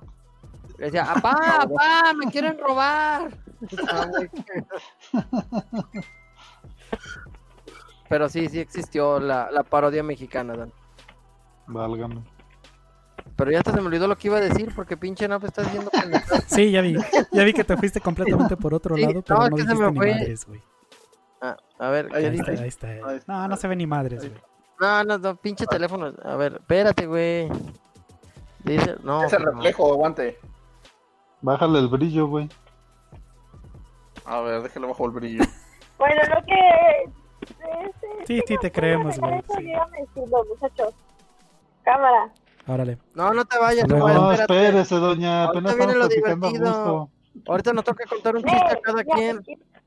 Ya le toca a usted participar en la clase. hace tres horas. Como para qué, Nomás para que es vean que los quiero, estoy despierta, pero Nel. Y Ya aparte usted ya es fifí, ya para qué trabaja, ya no hace falta subir más en la escala social. Ándale, no me coma. Yo, sí ocupo trabajar. Sale Qué pues. caray. El, el, el Infonavit de mi mamá no se paga sola. Sale. La hora de la... Vale. La hora de la brasa. La hora de la otra. Pero, pero puedes pedir una prórroga para tu mamá. Nel, ah, nada más aguanta más un plazo. Mi mamá se va a morir y yo voy a seguir pagando.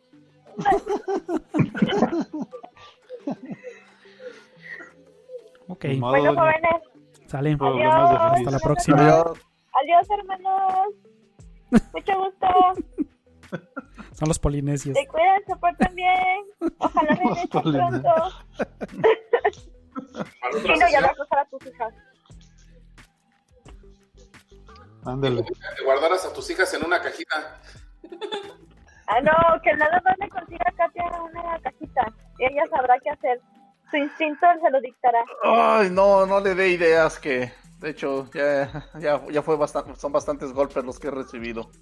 Tocayo, hágalo responsable como lo haría cualquier padre amoroso. Compre cloroformo y, la- y las duerme tranquilamente.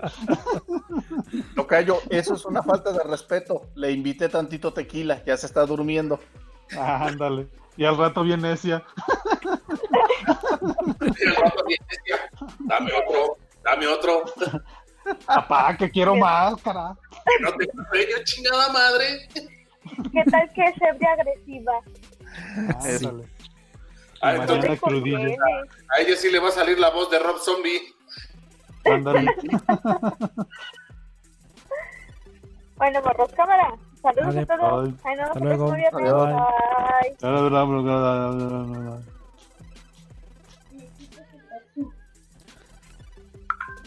¿Qué carajos es eso? Un coche manejado por perros, güey. Ok.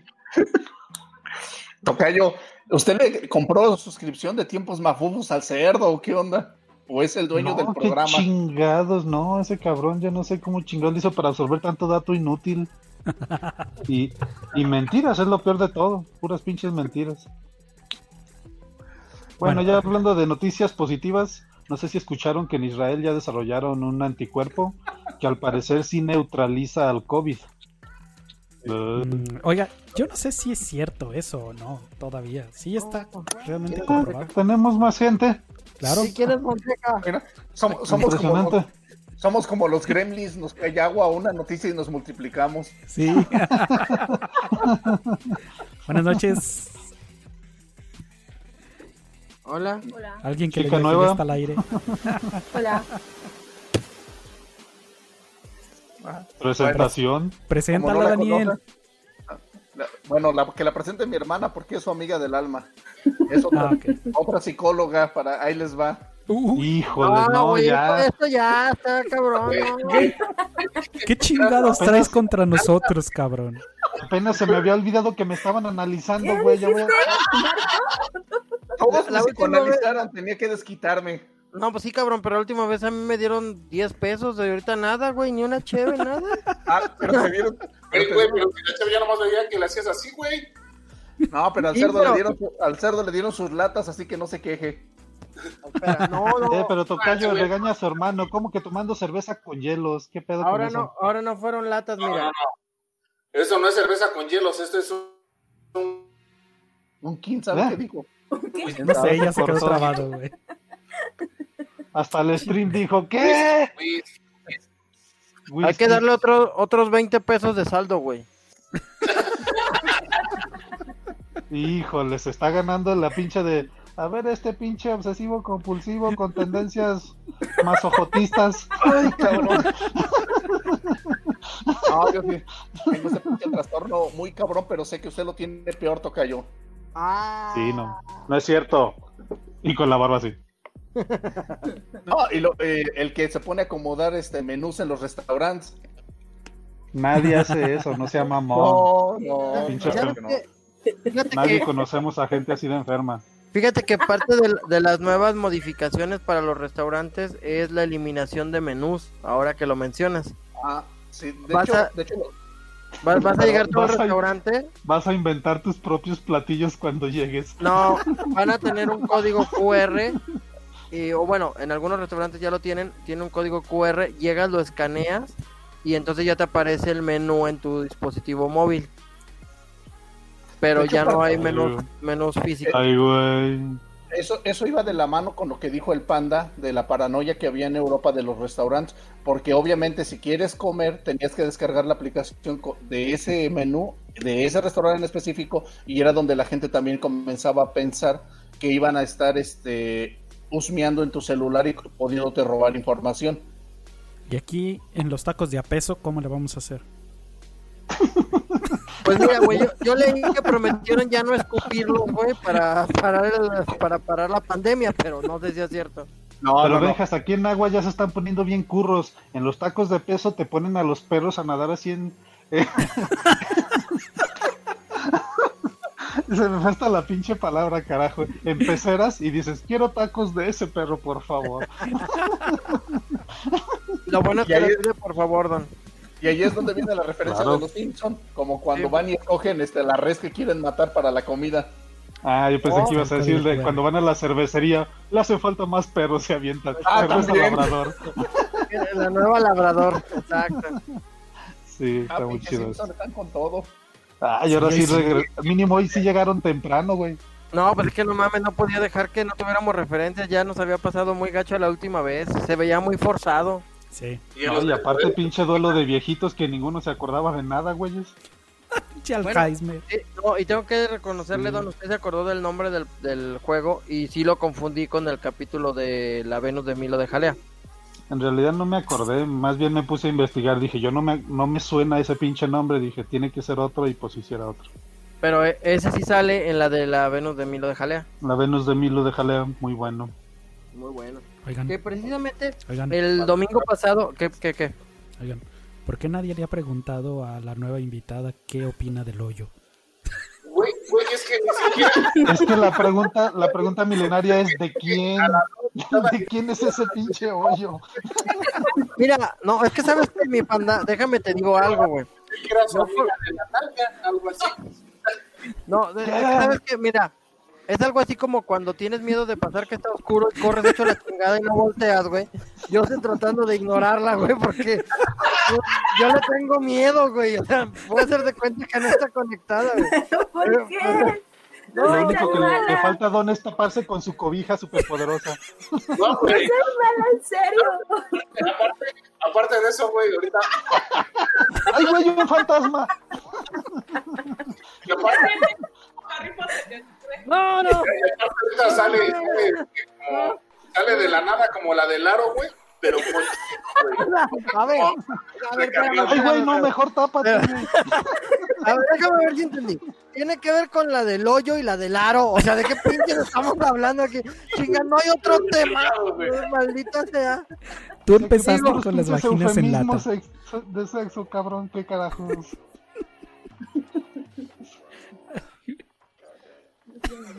Ella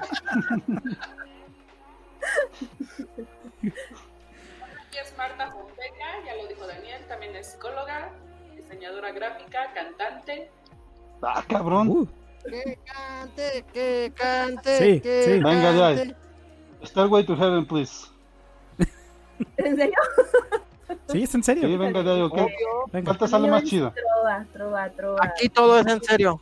Fernando Delgadillo. Las... También canta en inglés y canta rock, que no los engañe. Y en ruso A ver, la que mejor le salga. La que mejor me salga, híjole. Sí, venga. acá te hacemos el acompañamiento. Pinche cerdo. Pídale libros tontos. Libros tontos, por favor. Broncos, muy buena. Bronco, a Wiwi. Ah, oh, alguien, alguien que sabe por fin, por fin.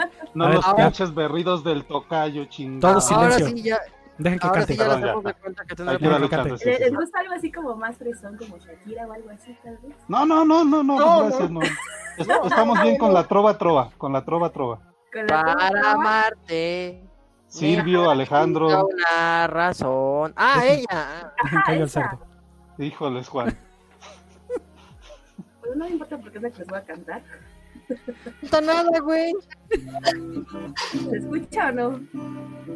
Fondo sí, venga de y todo el pedo. ¿No? ¿Ya tenemos otra nueva integrante nueva o qué? Sí, Para amarte necesito una razón y es difícil creer que no exista una más Palabra romántica. amor. Sobra tanto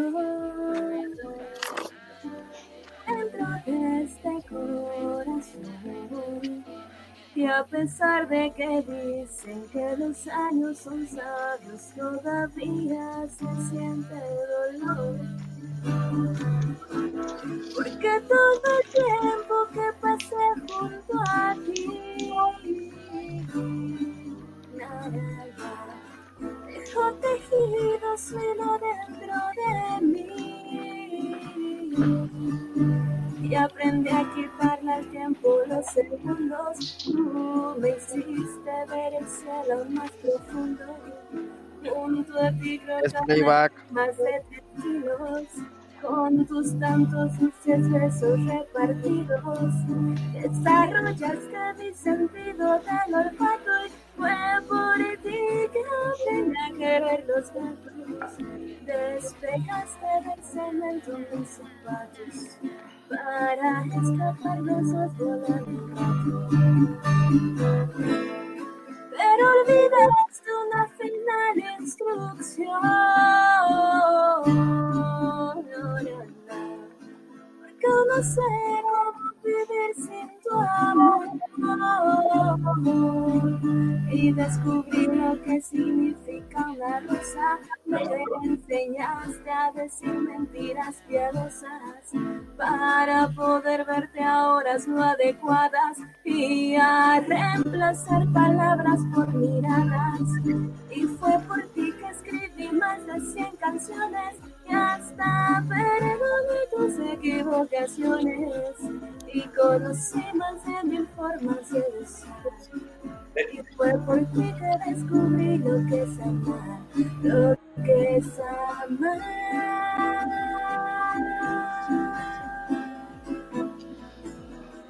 Lo que es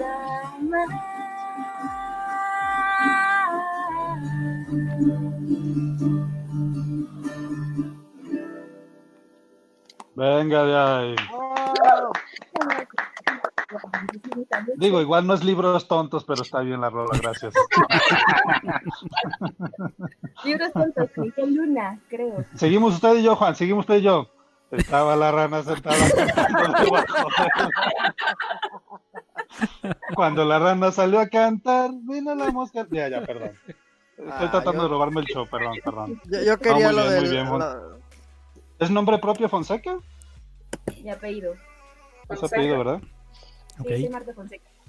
Sus redes sociales, por si la quieren seguir, los escuchas. Ah, pues mañana voy a tener un concierto live a las 10 de la noche, pues, si quieren seguirme. Ah, ok. Facebook. Oh. Sí, Facebook, Marta Fonseca. Ah, Ok. Yo no uso. Facebook. Si no uso Yo no Facebook, uso ¿qué otras Facebook. ¿Dónde te tienes? puedo ver? Este, Los que somos inadaptados sociales, ¿dónde te veríamos? Pues voy a hacer unos videos, este... Ah, mi Ah, de YouTube. no, en YouTube no. o sea, Pues es de otra- las más que tengo. Este, Ah. Instagram, No, tampoco. ¿Qué más tienes? este, híjole, a ver, te observo, si te observo, a lo mejor Metroflog, ¿te suena? ¡Ah! ¡A huevo, sí! Hi-Fi, ¿no tienes? Tómala, güey. No me dejas cerrar mi Metoflog. Pinche balazo en medio de la frente, cabrón. Oye, güey, ¿no puedo cerrarle la cámara o mutearla yo? El Don sigue, sigue comunicándose en Latin Chat, no chingues. De hecho, todavía usa Ares para descargar música. Sí. Hay el Napster. No. Casa. No, no, no. Ah, casá, güey. Ya no, ves, no. güey. No, uso Limeware. este. Limeware. No, Limeware fue después de Ares. No soy tan vieja. No, no. Ares todavía se mantuvo un gato después. No, o sea, sí soy grande, pero no tanto. No, o sea, no es, no, no, o sea, no, no, no, no, no, no, no, no, no, no, no, no, no, no. Wow, wow, wow, wow, wow. Guau, guau. espérame. Hasta para cagarnos da un lazo con ritmo. Calendario de amor. Calendario de amor. Lo que pasa es que la chica es de RBD para. No, tampoco. Uh, Ah, No, ya tengo casi recorrido. Arriba de los 30, ya. híjoles. Y ¿30 qué? 30 años. Ah. No, Sí, vale, vale más vale, más vale preguntar, sí, porque pues. No seas cerdo, cerdo.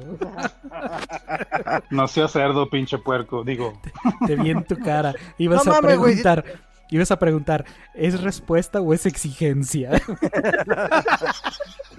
es requerimiento mínimo. Digo yo, más vale saber, güey, hay que saber todo. llegue con solicitud elaborada. Exacto, sí. Y, lo, y quiero que me demuestre que es más de 30. No, dije, no, ya, ya. Ya, sí, poco faltó para que me dijera que me conecto a internet telefónico, güey. Usted tiene internet, pero por señales de humo, don. No mames. Bueno, ya. Eh, todavía creo que es brujería el internet, güey. Le echo agua bendita a la computadora antes de prenderla. Tratabas de exorcizar el modem. Y postdata, Sí, no existe el coronavirus. es un No, invento para matar viejitos. Sí, tenía miedo. Por eso no prendía la cámara, güey. No me fueran a robar el alma o algo así, güey. No, y de hecho por eso se rasuró para no ser de la tercera edad y que no sea propenso. Ay, güey, rejuveneció. Oiga, don Negro, ¿a usted no le da miedo con Dígame. eso de que andan sacando líquido las rodillas? Digo, viendo lo jodido que las tiene. Pues exactamente, yo cuál pinche miedo si no me pueden sacar ya nada. Camino con andadera casi. Cuando vi ese meme dije, no, pobre don Negro. Oye, pero que ¿por sí qué me no? dolió así como que, como que poquito en el alma y luego dije, jaja, pendejos, yo no tengo líquido ya en las rodillas. Y ahorita ya trabajo casi que con engranes, parecen pinches rodillas de lo que truenan. Le hago y escupe. ¡Ah! Es que como que tienen una conexión un poco problemática, de repente se, se traban las... Es por teléfono o por cobre.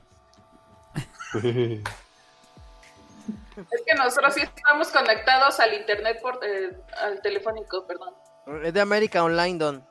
Pero no te Los pinches CDs que daban. Mira, te digo, se corta mucho. Sí, de repente. Mira, ya se quedaron Pero trabados. ¿Por qué sigue diciendo los torombolos si son los polinesios? No sé, pero ya se quedó ahí trabado, mira. Ya, ya pusieron Ahí un están ya cartón. congelados. No, también Fonseca se quedó congelada, güey. No, sí soy. Ándele, güey. Ándele, güey. Ah, perdón. Dice, no, los estoy No, ignorando no. con estilo. No, es- está tomando nota. Ahorita esa cerdo, tipos de problemas sociales. Bueno, mira, Ya para- lo, lo Para único empezar bueno... va a decir, perdón señor cerdo, lo primero que le va a poner va a ser comedor compulsivo. Mira, güey, lo, lo, lo único bueno es que va a ser diagnóstico gratis. de la cuenta no. Desde un punto de vista capitalista, yo gano. Con el socialismo por siempre. Sí, porque yo soy como el gordito del monopolio, Don. Ah, cabrón. ¿No lo ha visto el que tiene un chorro de billetes y toda esa madre? Nunca he jugado Monopolio, pero supongo que es el chingón del juego. Ah, ah, el logo. Sí. Mm. Lo más Ya que he se jugado, fue el pinche interventor de la Secretaría de Gobernación, ¿qué pedo? sí, es que lo fue a dormir otra niña. Lo más que he jugado con- es el turista mundial, pero se acuerda que esa madre no se acababa, entonces no. El Sí, no, ganaba cuando alguien se quedaba ya con todas las propiedades. Pero pues, no mames, Dice, no, dice, dice, dice el señor cerdo, yo me acordaba que no se acababa, pero pues yo me quedaba bien pinche pobre, dice, pero yo seguía jugando, dice. Mira, huevo. Cada vuelta me dice- volvían a dar dinero, güey. No valía madre. Dice, y si no le robaba al rico. Ay, pinche Robin Hood. Para eso es el capitalismo. Capitalismo. Eh, don, ya se acabó este pedo, mire, ya vi. No. Sí, Ya, no se no. le vaya a haber acabado, pinche Ya se acabó. No, no, no, eso era nieve. Ya valió madre. Está como el tocayo, pinche hipócrita, ahora que tiene a sus hijas ahí, no toma alcohol el cabrón. Y la Cicuaro Cuando- ya está durmiendo. ¿Eh? Ah, La no sé, ya está durmiendo. No, no está durmiendo. Lo que pasa es que tiene un, como que un estatus de así muy pasivo de. Como que le está entrando el demonio, ¿no? Siente que ya salió del. Chon, chon, chon, chon, chon, chon, chon, chon. No me preocupes, pinche nap. ¿Cuál demonio, güey? Tú sí tienes como pactos de esos raros, güey. Han de ser lombrices en el fundillo. ¿Cuál pinche demonio? ¿Qué? ¿Ya Pinche conseguí? fino. Perdón, perdón, perdón, perdón. no, no. ¿Te llegó cliente para la muchacha panda y por eso cerraste la cámara? Claro, ya sé que para otras bebidas. Ay, ay, Va a ay. cobrar, va a cobrar la. Ah, ¿va a cobrar la, la tarifa de la chica? Simón. Ah, pues sí, ya se completó la hora, güey. Fue de 12 a 1. Pinche Benjas, eh, tú también eres capitalista, ¿verdad? Igual que el cerdo. Sí, deja de gente ahorita. Pero por lo menos yo lo reconozco. Ese güey se quiere hacer el pinche. Ay, no, está mal. Es que no, la, pro- la prostitución es mala. Venga. Bueno, Le dicen el Benjas y se apellida el Sexuber. antes de que se me olvide, yo quiero recomendar una película. Eh, se llama The Wild Goose Lake, el lago del ganso salvaje. no es albur. Ese tipo de películas no recomendamos aquí, güey. Y, ahora- no, y ni siquiera Pero- creo que la, que la hayas no visto completa, güey. Yo creo que que ver minutos y ya. Todos, o sea, la reacción de O sea, todos. al salvaje no lo matas jalando el cuello, ¿verdad? Benjas, fíjate déjame que- adivinar. La trama es de que ahorcan al ganso, güey. ¿Sabe qué? Y lo va a decir, me tardé tres años en verla porque veía cinco minutos y, lo- y- y luego me regresaba para ver la trama y otros cinco minutos y... No, Y dice, y no les voy a contar más por no ser spoiler, dice, pero trata de que le jalan el cuello al ganso. Pinche Benjas puerco, no hagas eso, güey. No, Y, puede y culpar. y dice, y se lo jalan a decir, ningún ganso fue lastimado en la producción de esta película. nada más acariciado. puede culpar del título a los traductores porque es una película china. Así que vaya usted a saber si realmente el pinche título chino tiene algo que ver con el título que le pusieron en inglés. Güey, Es del, es del eso pasa en las 2019. películas porno muy comúnmente, güey. Le cambian el título hacia lo pendejo. Bueno, ahí va otro, otro, ot- para que te sigas riendo, güey. Es del 2019. Es dirigida por Diao Yinan. Que su último éxito fue otra película llamada Más blanco, digo, más negro que el carbón. Así que Chingado. Ok. Racista. esta película del Lago del Ganso Salvaje fue la ganadora. Deja de en- decirlo, Benjas, por Dios. Güey, Nomás es que- de qué se trata, güey. Ya deja el título de lado. Si te digo el título en chino, está más cabrón, güey. Nan. Fang Che Shan de Yu Hui. No mames. Pero al menos no vamos a saber que se oye así de todo sugestivo, güey. Fue la, ganadora en la, Berlin, la Berlinale de, Be- de Alemania ¿Qué? el año pasado. ¿En la qué? Y la encuentran en la plataforma de Movie. Tiene eh, una prueba de una semana, por si la quieren checar. Es una buena película. Es de esos extraños experimentos entre cine de arte y cine comercial. Que se queda como a la mitad del camino. Es un ejercicio de cine negro muy bien hecho. Es, la película se desarrolla en Wuhan, la tristemente célebre ciudad, ahora conocida por todo el mundo. Obviamente en ese tiempo todavía no tenían idea de la pandemia que se les iba a desatar. Pero se desarrolla en Wuhan, pero en la parte más jodida de la ciudad, entre callejuelas, eh, cloacas, etcétera, etcétera. Jaulas de Tiene- pangolines y murciélagos. Sí. Tiene una estética muy estilizada. Está muy chingona estéticamente. Eh, de repente las actuaciones les falla un poquito. Siento que no le invirtieron tanto en eso. Pero la historia eh, está... Podría decir que está bien. aunque realmente toda la película es solo una persecución al más puro estilo del cine negro. Desde el inicio hasta el final es una persecución, pero al final te das cuenta que estuvo muy entretenida, incluso llegas a sentir, dices, güey, después de todo este rato que estuve viendo, qué lejos está el inicio de la película. Sientes como si hubieras realizado incluso un viaje a través de esa ciudad y a través de esas personas y todos los sucesos que ocurren. Y es, este- es entretenida y algunas escenas son muy gráficas, algunas son muy interesantes en cómo manejan la estética de la ciudad, la estética de las luces, las luces neón mezcladas con las callejuelas, la oscuridad, el ahora sí que el degenere de la ciudad en la noche, la pobreza de los barrios.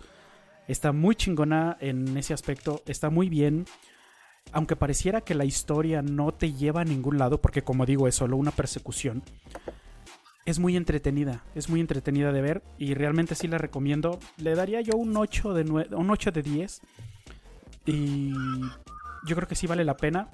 A lo mejor a usted, señor Don Negro, le va a gustar. No sé si al NAP, por ser sus parientes chinos, también le interese.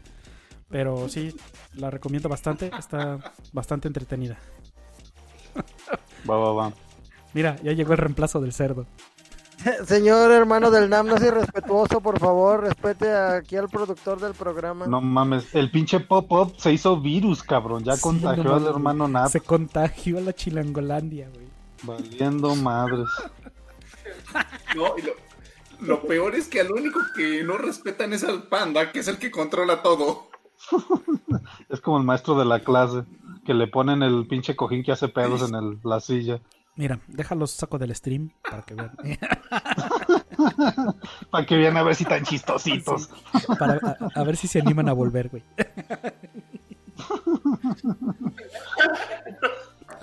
Sí me Pero sí. invitas, ¿no? Bueno, pero es que mira, ¿Quién falta de recomendar peli? pero ¿Qué mira, mi hermano diciendo tonterías, pero su... Mi hermano diciendo tonterías, pero Marta ya se durmió. No me estoy dormida. Es que, es que, en serio, o sea, y la, peli- y la película que dijo acá el maestro Panda eh, eh, es una obra, es más, una, una estatua.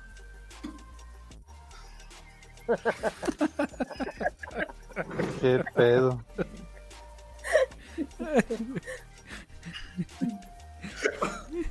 Creo que Marta tiene la cara de que demasiada naquez por minuto cuadro, en minuto pasado, ¿no? Dice, ¿dónde chingados me vine a meter, cabrón? pa- panda, vacuna el programa, por favor. Creo que se va a empezar a ver su imagen así. No, no, no, va a decir, va a decir este, el Panda. A ver qué otro pinche día invitas a tus hermanitos, güey, dice.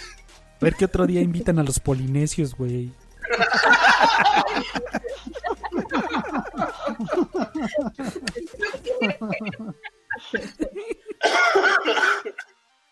Y ahorita se van a poner en papel. A ver, amiguitos. Van O van a preguntar, van a ¿y quién, es- de quién es cumpleaños hoy? A ver, que levante la mano hacia el cumpleañero. Y va a levantar la mano a la niña del aro. Acá, yo, yo. ¿La niña del hoyo? ¿O qué? Del hoyo, del aro. No sé qué. La- las aventuras del ganso Mira. valiente en el hoyo del aro, Mientras- de no sé qué madre, no, ya no sé. ni- Mientras sea la niña del aro y no el aro de la niña, porque luego si nos censuran, güey. No, no es lo mismo. No, no, ya si es aro ya no es niña, güey.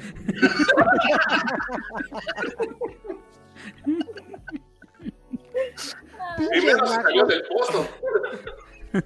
Sí, sí, exacto. Con un ganso en la mano. La cara del tocayo. Ya puso un cartón también, güey. Mire, ya Sí, se. Sí, ya se, con- ya se congeló. No mames, ¿cómo haces eso? Yo también quiero ponerle pausa así. Ya Ah, se te fue, güey. Uy, ya se fue. Chingado. Ya se ofendió, güey. ¿Por por qué lo sacas, pinche panda? Yo, yo te pago los otros 20 pesos, güey, para que sigas en el, en el programa, güey. A ver, Ya, ¿alguien de los más. polinesios o Fonseca quiere recomendar algo? Que no De se preferencia que sea- Guadalupe. Y de preferencia que sea para toda la familia, por favor. Porque, hijos. Y que no sea porno como lo hace el panda. Disfrazado, güey. Qué chiste. No, no, digo, el panda disfraza sus pornos. O sea, que diga, sí, veo porno y que se llama así la película. Oye, fíjate que Ah, bueno. eh, en lo, en lo que en lo que Fonseca le piensa y, y re- recapitula todo lo que ha visto esta semana, eh, ¿no, ¿no vieron hablando de, de artista- actrices porno cómo está la mía Califa? Ah, sí. Ah, sí, es una tristeza. ¿No, ¿No la has visto? Está súper delgada, güey. Es más, déjame, busco una foto a ver si no sale otra cosa. Pero está muy delgada, güey. Realmente todos sus fans estamos preocupados. Porque sí, Sí, está... Güey, es en serio, está muy delgada, no te burles, es de preocuparse. Sí, es empatía con los seres humanos lo que estamos sintiendo. Sí, mira, antes estaba así. Espérame, esto no es. Ay, me sale otra cosa. Ah, este historial maléfico. Pero, mira, déjame. Es que sí está muy, muy delgada, güey. No, no, ¿De verdad no la has visto, Panda, nada?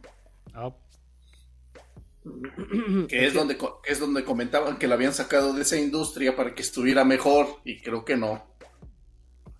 Es que sí bajó mucho de peso, pero en exceso. Mira, aquí está.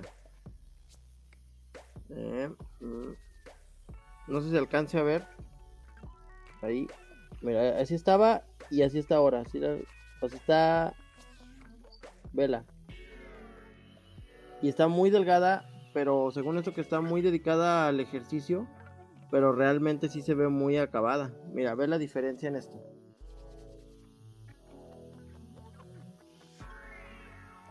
Ahora sí estás de acuerdo. Mira. Quiso ¿Qué te estás haciendo, cambio, panda? ¿Qué te estás haciendo, cabrón? Sácate la mano de ahí. cambio. cabrón. Bueno. Mira, ya, vela, ¿alguien vela, vela. ¿Recomienda algo? Mira. ¿Ya viste? Mira, ve, ve, tú que no eras fan de ella, Dejó no, de la, comer no la azúcar. valoras como nosotros. No mames, güey. La cortaron a la mitad. O sea, ve, güey, vele las piernas, mira. Mira, vele, ya no tiene brazos, mira, se acabó. Creo, creo Tan- que sí está bien tanto que- preocupado el cerdo. Oh, güey, tanto que ayudó a la gente a hacer brazo y ahora vela a ella. Dile ya, dile ya. Por ahí hubieras empezado, güey. Es empatía con la humanidad, güey. Hizo mucho por la humanidad. Yo estoy preocupado Ajá. por ella. Mira, ve, güey, ve cómo está. Mira, Oh. vela, vela. El spam no, del esto no está bien, güey. A ver, Fonseca, No, no es spam. Vale, ya puedes recomendar algo. para recomendar, estaba haciendo memoria. Ya vi una serie de su poco ortodoxa. Ortodox, creo, en inglés. No. Es una serie de Netflix. Donde este, es una biografía de una señora que se llama Deborah Feldman. Y es un libro donde habla de cómo una chica de la comunidad judía lucha para salir de, esa comunidad. Pero lo interesante, en primer es que es un libro, el libro no lo puedo conseguir. Y la segunda es que este, son cuatro capítulos de una hora y cachito, pero...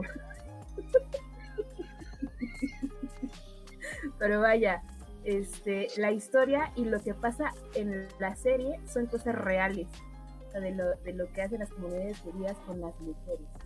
Entonces está un poco cruda, está un poco... Está muy padre. Si pueden buscarla, son cuatro horas que pierden de su vida. Entonces, interesante. ¿Cómo se llama? Poco ortodoxa. Ortodoxa. Ortodox, Está en Netflix. Ok. Bueno, algo diferente para que se cultiven. Pero es que hace raro oír algo así honesto y, y, y as- no, ya tengo miedo, güey. A ver, Sí, vi, Polinesios. vi el, vi el tráiler de Porco, poco ortodoxa, pero este, yo ahorita ando ahorita en la, en la onda narco. Estoy viendo las series de los narcos para entender mejor la cultura de mi país. Ah, ok. Ay, cálmate, Malverde. O, ¿Cómo se ¿Cuál llama? ¿Narcos? Ya me la reventé narcos, ando ahorita con la onda del Chapo. Ah, ok. ¿Y esa qué tal? este, pues como que secuela, secuela de Narcos, para entender bien lo del Chapo tienes que reventarte primero la de Narcos, que de ahí parte todo, todo lo que es este, eh, digamos que la ideología de cómo se formó toda la, la parte del narco en México y el que terminó siendo este, el manda más, pues sí fue el Chapo eliminando a todos, a todos, a todos sus enemigos pero todavía no la termino, pero hasta ahí voy. Luz. Estando en esa onda. Que, que- que hablando de eso, todo esto se vuelven tintes políticos, ¿no? En algún momento hablamos de esta serie de narcos, pero la versión de, de Pablo Escobar, como él eh, inteligentemente manipuló a- al pueblo para que lo defendieran, y ahorita se está viendo con este tipo de, de pandemia, cómo se han este, entregado despensas, se han hecho muchas cosas con los logotipos del- Chapo Guzmán, que a lo mejor sí está donando cosas, pero no tantas, pero lo que se está ganando es la simpatía del pueblo y se está generando más odio todavía al gobierno que sirve que no está ayudando realmente o no está apoyando. Pero es de la hija, güey. La hija del Chapo es la que tiene la marca, lo está haciendo el marketing y está entregando la, la, la mercancía y Ajá. los apoyos. Pero es de la hija. El Chapo realmente está totalmente deslindado. Solo es como la imagen No, no. de... Eh, pero exactamente, pero ya al llevar la imagen, ¿estás de acuerdo que están a está resaltando la imagen? O sea, es lo que te digo, si ahorita la gente no va a decir es de la hija del Chapo, sino ven la imagen y lo primero que piensan es me está apoyando más el narco que lo que me está apoyando mi gobierno. Sí, no, y, y en realidad ahorita están apoyando es en Sinaloa, que es de donde son, es donde están apoyando, ahí en Sinaloa están dando los apoyos con los logos de del Chapo. Lo que sí es una realidad y que veo de las dos, este, de las dos series es que no sé cómo estuvo la onda de, por ejemplo, de Narcos y la del Chapo, que en la de Narcos está muy, muy, muy explícita y te dice los nombres tal cual, tal cual, de presidentes, todos estos, este, de, de los narcos, sus nombres reales y todo. En la del Chapo no, en la del Chapo no sé por qué malversan todas las, este, hasta los partidos políticos, ¿no? Les cambian los nombres, pero pues obviamente sabes que es el PRI, el PAN, todo esto. Pero Igual la tiene, de... ver, igual tiene que ver con la productora, ¿no? Porque hay productoras a las que no les da miedo dar los nombres y hay productoras a las que sí tienen como ciertos compromisos y tratan de desviar un poquito los nombres. Pues sí. Pero yo creo que también dentro de esto es este, una mezcla de, como ustedes dicen, de la comunicación, de los medios de comunicación.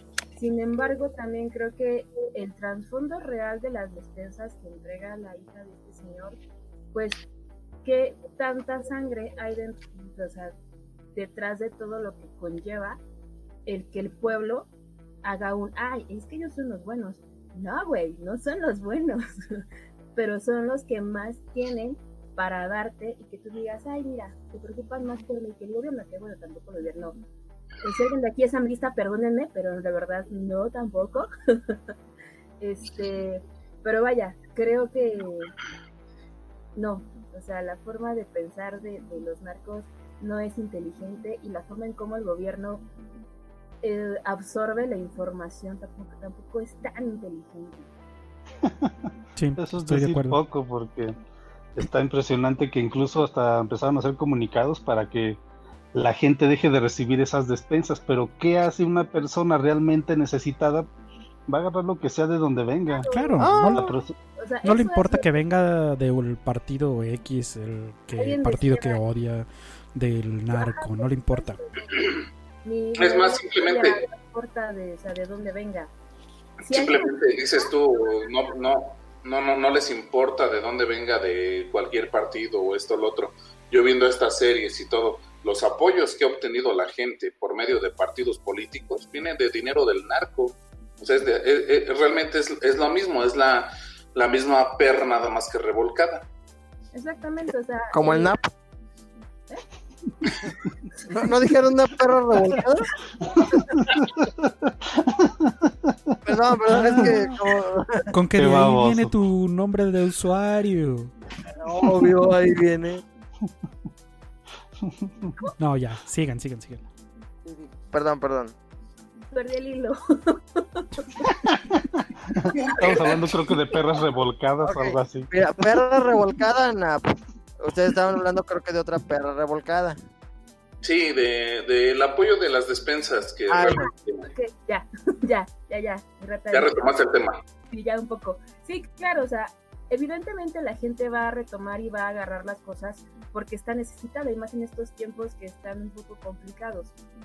Pero eso no quita buscar el trasfondo de las cosas. Mira, si hacemos un retroceso, eh, lo que empezamos platicando ahora sí que inicios del programa, Este, y, y lo que decía el señor Cerdo, este, a final de cuentas es un negocio, es un negocio y- y- y estas personas van a buscar a toda costa proteger su negocio.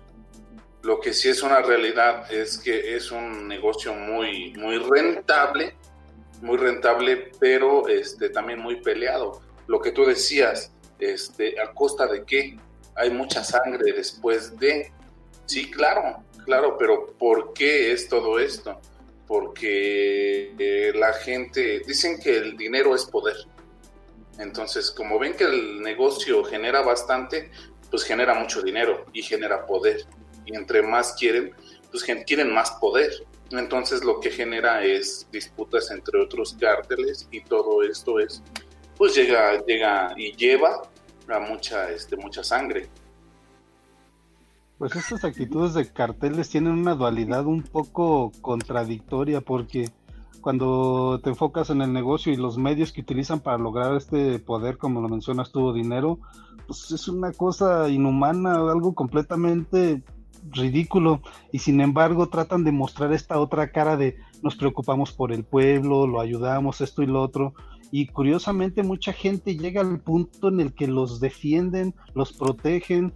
En Colombia Pablo Escobar no era ni siquiera que estuviera escondido. La No. gente sabía dónde estaba, pero sin embargo se acercaba un policía, le echaban el pitazo y pum, esto y lo otro. Y así, a pesar de que hizo una matazón horrible en Colombia, este a- también hizo fraccionamientos para la gente pobre, también ayudaba precisamente con despensas, esto y lo otro. Entonces, yo no sé si realmente esta cara que tratan de poner sea de buena gente o sea una forma de obtener esta otra parte de la protección o Don, esta parte de... Es que este tipo de veo- asociaciones hacen una diferenciación muy clara. Al pueblo, al pueblo bueno, como diría nuestro gran líder Upta. Tu el tuyo, le güey, da- el tuyo, güey. Le da beneficios, le da lo que necesita, los ayuda, de cierta manera, y les aclara que no tienen nada contra ellos. Ellos no van a lastimarlos nunca. Van a lastimar a los que están en su contra, en contra de su negocio, llámese gobierno, llámese otro cártel, etcétera. Pero a ellos, mientras estén bien, no los van a molestar, no los van a tocar, etcétera. Así lo hacen en todas partes. Es una manera de tenerlos controlados, de ganárselos para su lado, para que incluso les, les ayuden de cierta manera, mientras ellos se dedican a lo que les interesa realmente. Y si nos ponemos a analizar, no está lejos de lo que están haciendo nuestros políticos. No está lejos de lo que está haciendo el pendejo de Obrador. ¿Qué pasa ahora? Dice, necesitamos recortar gastos, necesitamos destinar más dinero para la pandemia. ¿Qué hago? Pues canceló un montón de proyectos o de programas, excepto los que yo eché a volar, a los ninis, a los adultos mayores, a lo que sea. ¿Por qué? Porque son los que me ganan votos. Entonces, yo estoy bien con ustedes. No tengo pedos. Ustedes sigan votando por mí. Mientras tanto, pues paso a chingar a otras personas que sé que o no van a votar por mí o realmente puedo manejarlos de otra manera. y estrategias tan, tan curiosas, pero me imagino que efectivas como tomar un- una dependencia de gobierno y cambiarle el nombre a algo que ellos inventaron, para que la gente crea que todo eso que está recibiendo de provecho viene de esta nueva administración, porque ahorita está la Secretaría del Bienestar, ahorita está la Secretaría de los Viejitos, ahorita está la Secretaría del Campo, y todo pareciera como una invención de ellos cuando son programas sociales que existen de hace muchos años. Excepto lo de los pinches ninis, que es un, pinche desperdiciar dinero y un barril sin fondo de lana, pero bueno.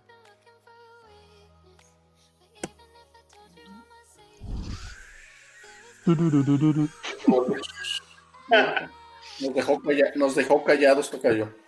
Al parecer, qué profunda mi, explicación, ¿verdad? Qué barbaridad. Que no le decimos algo y se desconecta, don. Mejor lo, ponemos de atención y ya, lo que usted diga. Se ofende. El, se ofende. el Benjas que me hackeó, pinche perro.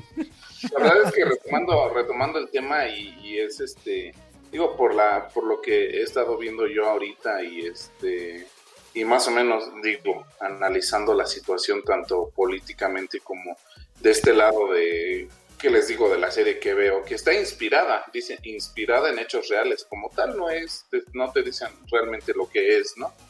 Pero desafortunadamente políticamente como eh, en el narco, lo único que hace falta es un buen líder. Y sí empezó, y sí empezó, como tal, sí empezó.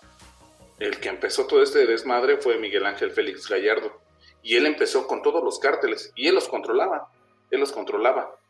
A él lo metieron en la cárcel y se acabó.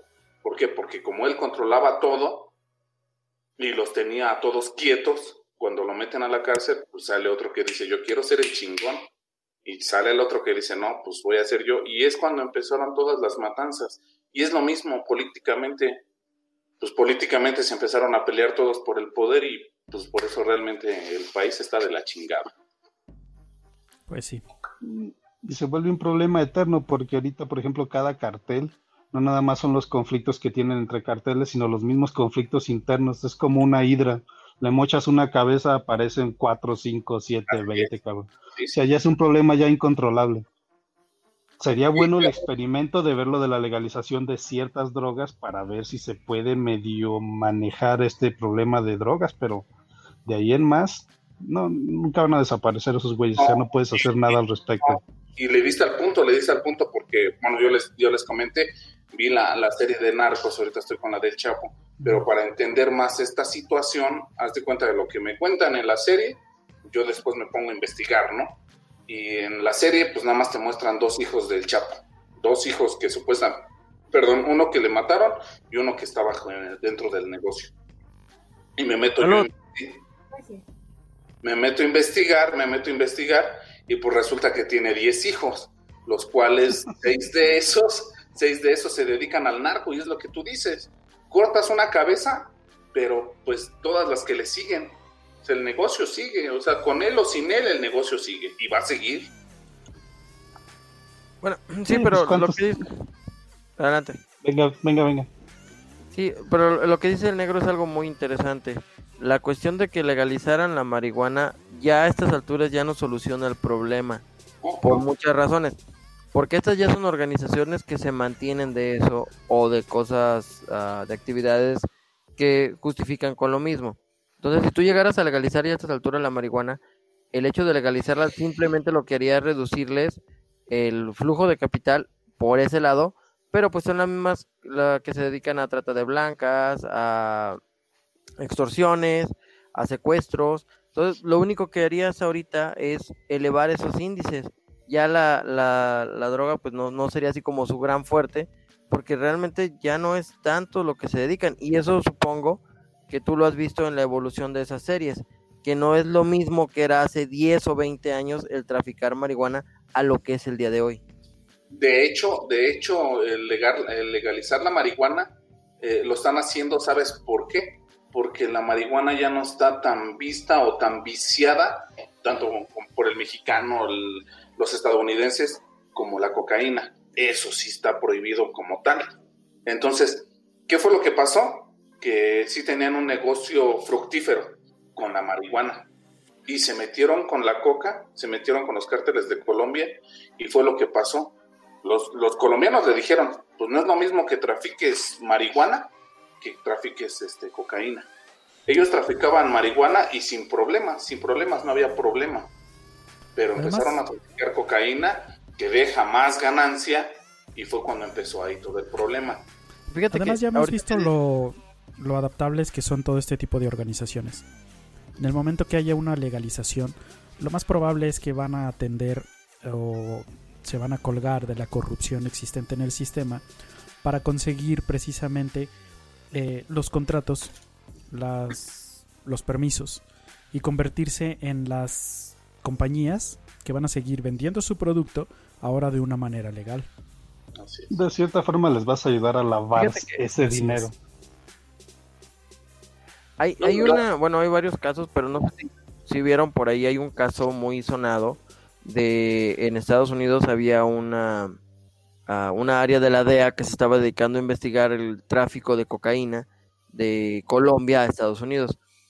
Y con la justificación de las rutas, quién era el responsable, de dónde venía, dónde iba la lana y todo, dejaron entrar a Estados Unidos toneladas de cocaína con empresas que se dedicaban legalmente a otras funciones, pero con, con lavado de dinero, pero permitido por el gobierno con la justificación de rastrearlo. Llegó un punto en el que esas empresas tenían en su poder más de 100 millones de dólares y se presentaron al gobierno y dijeron, güey, ¿qué le hago? O sea, ya estamos metidos en el narco, nosotros estamos vendiendo cocaína en Estados Unidos a nuestra propia gente, y tenemos aquí 100 millones de dólares. ¿Qué les hacemos?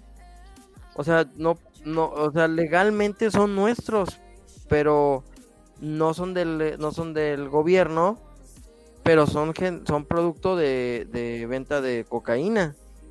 Y el gobierno no supo qué decirles, no supo si recibir el dinero que era producto de venta de cocaína o que se lo quedaran ellos o no supieron qué hacer con ese dinero. Hasta donde tengo entendido ese dinero todavía sigue por ahí congelado en algún lado porque legalmente no pueden hacer uso de él. Y eso le estoy hablando que pasó a finales de los ochentas. Entonces, tener 100 Ay. millones de dólares a finales de los ochentas, principios de los noventas, era una cantidad obscena de dinero. Y Sí, pero no me digas que no van a tener una pinche ley así como la del superobrador que puede disponer de cualquier cosa incautada de eh, negocios ilícitos. Pero es que ahí no estaba, no, no es, no lo puedes incautar porque tú mismo estás permitiendo la venta como gobierno. O sea, realmente era un delito, era una traición a su propio pueblo. O sea, Pero pues eso que se lo pasan por el arco del triunfo. La guerra de Vietnam dicen que fue eso. Fue una forma de tratar de controlar el mercado de opioides que venía del, del sudeste asiático. o sea, Sí, que pero diciendo Sí. la traición que el narcotráfico venda con el gobierno o algo así, es como tu punto o Eh, lo que pasa es que ahí, ahí el gobierno estaba permitiendo el cruce de la cocaína y la venta de la cocaína porque según ellos estaban formando como un mapa de la red de distribución desde Colombia a Estados Unidos. Entonces según ellos decían, si yo tengo toda la ruta y todos los contactos, llega un punto en el que desaparezco a los contactos principales, a los que la fabrican y termino con el narco y se acabó. O sea, fue como su premisa. pero igual pero durante- de- Da- pues, bueno, si te refieres al cruce, les permitían el cruce por las aduanas. O sea, tenían libre paso de droga a Estados Unidos. Es como cuando hacen estos experimentos de que, por ejemplo, pasan armas gabachas de forma ilegal a México y luego ven dónde terminan, en qué carteles se utilizan. y todo eso. Es como una forma de hacer como, ¿cómo se le llama? Pues como una forma de ubicar geográficamente los carteles cuando le das un punto de salida en donde terminan con las drogas. ¿Perdón? como decir, mira, aquí estoy. Y es como una forma también de decir, por aquí también puedes pasar, ¿eh? O sea, quieres pasar, me contactas y hablamos sobre qué se puede hacer al respecto. Pues también. Sí, pues eso, eso fue. ah, incluso hay otra ah, historia muy sonada de este Barry White, si no me recuerdo que se llama el güey o algo así. Barry algo. es que es Barry algo, Ese ¿no? era Barry- cantante. Barry Guay es el negrito que tiene acá la voz mamalona Sí, con no canciones mames. románticas, Don. No, entonces ese güey. Pero se llamaba Barry algo, espérame. Entonces no es ese güey. Barry, Barry Stinson. se llamaba Barrigón. No, está hablando del señor White de Breaking Bad. Ah, Ay, tenías que hablar, pinche nerd, no mames. ya cálmese, ya sabemos que está viendo Better Call Saul, ya relájese, güey. Breaking ¿Ya Bad. acabó? Ya se acabó. ¿Ya se acabó? Órale. ya. No, pero miren, ni encontró el dato el señor Cerdo. ahí voy, Se permíteme. lo inventó. No, no, no, no. Oye, pero falta Yo una sé que el cerdo era de- más eficiente cuando tenía su bolita gris. Barry Seal. Esta Bueno. película es, es un, eh, se llama, eh, esta película, déjame lo pongo. Eh, se llama American Made. Es con Tom Cruise. En español le pusieron Hecho en América. Y es la historia real de un piloto de aerolíneas comerciales a finales de los 80 que el gobierno de Estados Unidos le pagaba porque fuera a mapear todo Centroamérica para las guerrillas. Y en, un en algún momento en Colombia lo abordan eh, Escobar y todo lo que sería el cartel de Cali y le empiezan a pedir que lleve drogas a Estados Unidos y el, gobierno de Estados Unidos le tiene a él una ruta por donde puede pasar desde Colombia hasta Estados Unidos sin que lo detecten los radares, sin que lo detecten las, po- las patrullas, todo. Y todo eso está también muy como documentado de que fue un hecho real y todo eso fueron decenas de miles de dólares. Bueno, sí, pero en este caso, este güey sí se salió del bolsillo. En el otro caso, teóricamente sí era el gobierno el que estaba manejando todo el pedo. es que durante todos lo- los, finales, los 80s, principios de los 90s, trataron de atacar el, el narcotráfico con todas estas extrañas técnicas, como permitir pasar las drogas para saber a dónde iban, como dice usted, como para las rutas y todo. Y fue muy válido, no sé en qué momento se les pudo ocurrir que fuera válido el hecho de dejar pasar las drogas para ver a dónde llegan. Y permitir la venta y generar todo lo que causó esto, que finalmente para ellos era el producto final. Pero en los países de Centroamérica causó muchas muertes y causó muchos problemas. Porque para ellos nada más era pues un producto más que llegaba por la frontera, que dejaban pasar y lo dejaban que se vendiera. Ok. En un paréntesis, y ahora que hablas de Tom Cruise, acaba de firmar con Tesla para hacer producir la primera película grabada en el espacio exterior con Ah, bueno. sus naves de SpaceX. What? Sí, ahora sí, SpaceX Pero- realmente. Bueno, no te creas, puede ser según- que con una buena historia ya le puedes dar un poquito ese toque de realismo que pudiera llegar a faltar en algún set de filmación. Así es. Fíjate que a mí lo que me llamó mucho la atención es que ya ves que van a sacar la segunda parte de Top Gun. Ajá. Y la- eh, Don, es que no he visto la foto de la chava que sale con él en Top Gun 1. Sí, está cómo muy está ya. Sí. O sea, no El sutil no vino. sí, ya está bien jodida, está bien. No, sí, no sé sea, si es increíble. parte de esto que dicen, este cliché de que las rubias envejecen muy mal, pero sí, la verdad, los años se la acabaron muy cabrón. A diferencia del güey este de Tom Cruise, que no sé qué pinche pacto con el diablo tiene, pero se mantiene muy Es que- bien. Con, el diablo no Sí, venjas, con los aliens, acuérdate que es cientólogo. Mire, don. Véala. Ahí está en la película. Y ahí está ahora. ah, su pinche madre. Estoy bien puteada. Bueno, Y el otro cabrón, no mames. puro poeta el día de hoy, carajo. Sí, no mames, güey. Creo que ahí se ve.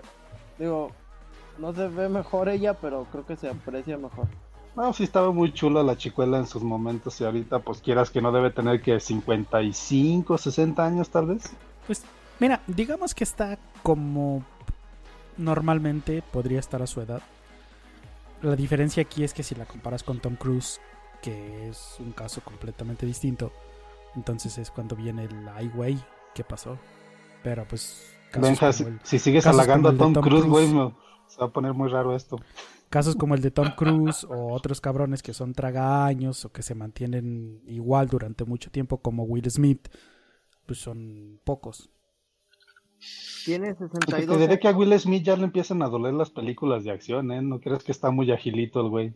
No, por eso ya lo digitalizaron para las futuras películas. La de Gemini Man, no maca, lo ves hacer sus, sus, algunos de los stones que hizo él y pues nada, a dos centímetros por hora el pobre güey. Sí. Sí, pues Tom Cruise en la última de Misión Imposible, si no me recuerdo que fue, se quebró una pierna en una escena y la escena la dejaron en la película. Así es. Y se ve muy cagado porque sí se levanta cojeando de, de la partida de pata que se da. Sí. Pero sí está. Lo que sabe cada quien, el güey siempre ha sido un pinche super profesional porque se preparó en varias disciplinas para hacer sus propios en- stunts, el güey. Sí, incluso Maneja motos muy chingón, de la- algunas de las cosas que hacía, por ejemplo, de helicópteros, aviones y todo eso, él también las hacía, cabrón. Cuando sí Ah, se sí. ponían muy, un riesgo muy cabrón el güey, ¿eh? De hecho, incluso ese güey no, ese güey no ocupa dobles para sus escenas de acción y todo, no. no ocupa Alguno dobles, que otro ha de él tener, pero sí aparecen bastantes. eh. Oh, y si le alcanza los pedales, porque ya ves que dice que está bien chaparrito, güey. Este, y la- las pinches piñas las vende por kilo, güey. Pero yo no ando piloteando aviones, cabrón.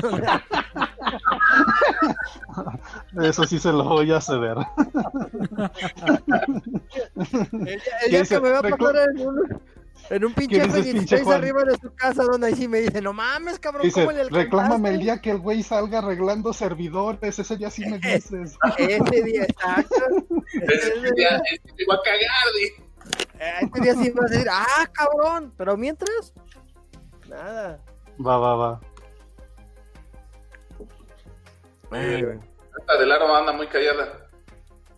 Fue al baño, déjala en paz. No, ya regresó. Ya salió del punto. No, es que está ahorita armando la playlist para mañana, todo el pedo de cuáles canciones va a cantar y así. No, se me hace que también está psicoanalizando a todo. No, no, Ándale, gol. No, falta no, aquí cobramos a los patrocinadores. Tiene que.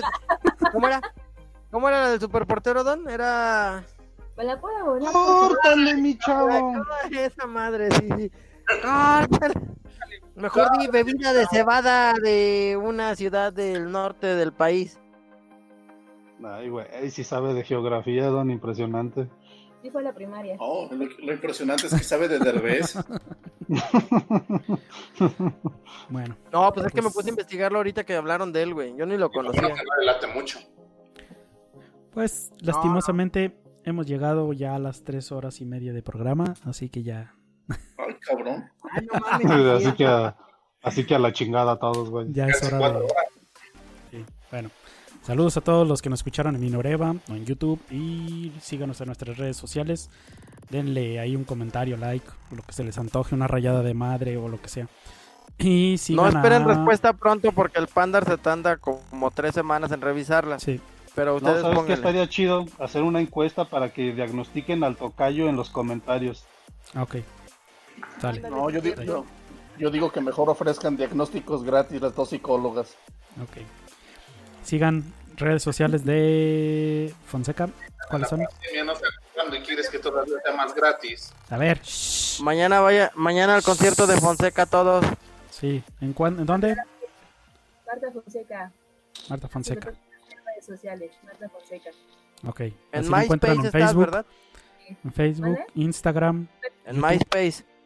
No, va a estar en Facebook, en la red social de Marta Fonseca y Proyecto Grizzly. Van a estar en vivo. Ok. Perfecto. Bueno, pues saludos a todos y muchas gracias. Saludos a Ubita Pasita que ya se fue. Y bye. Urbua. I know you wanna.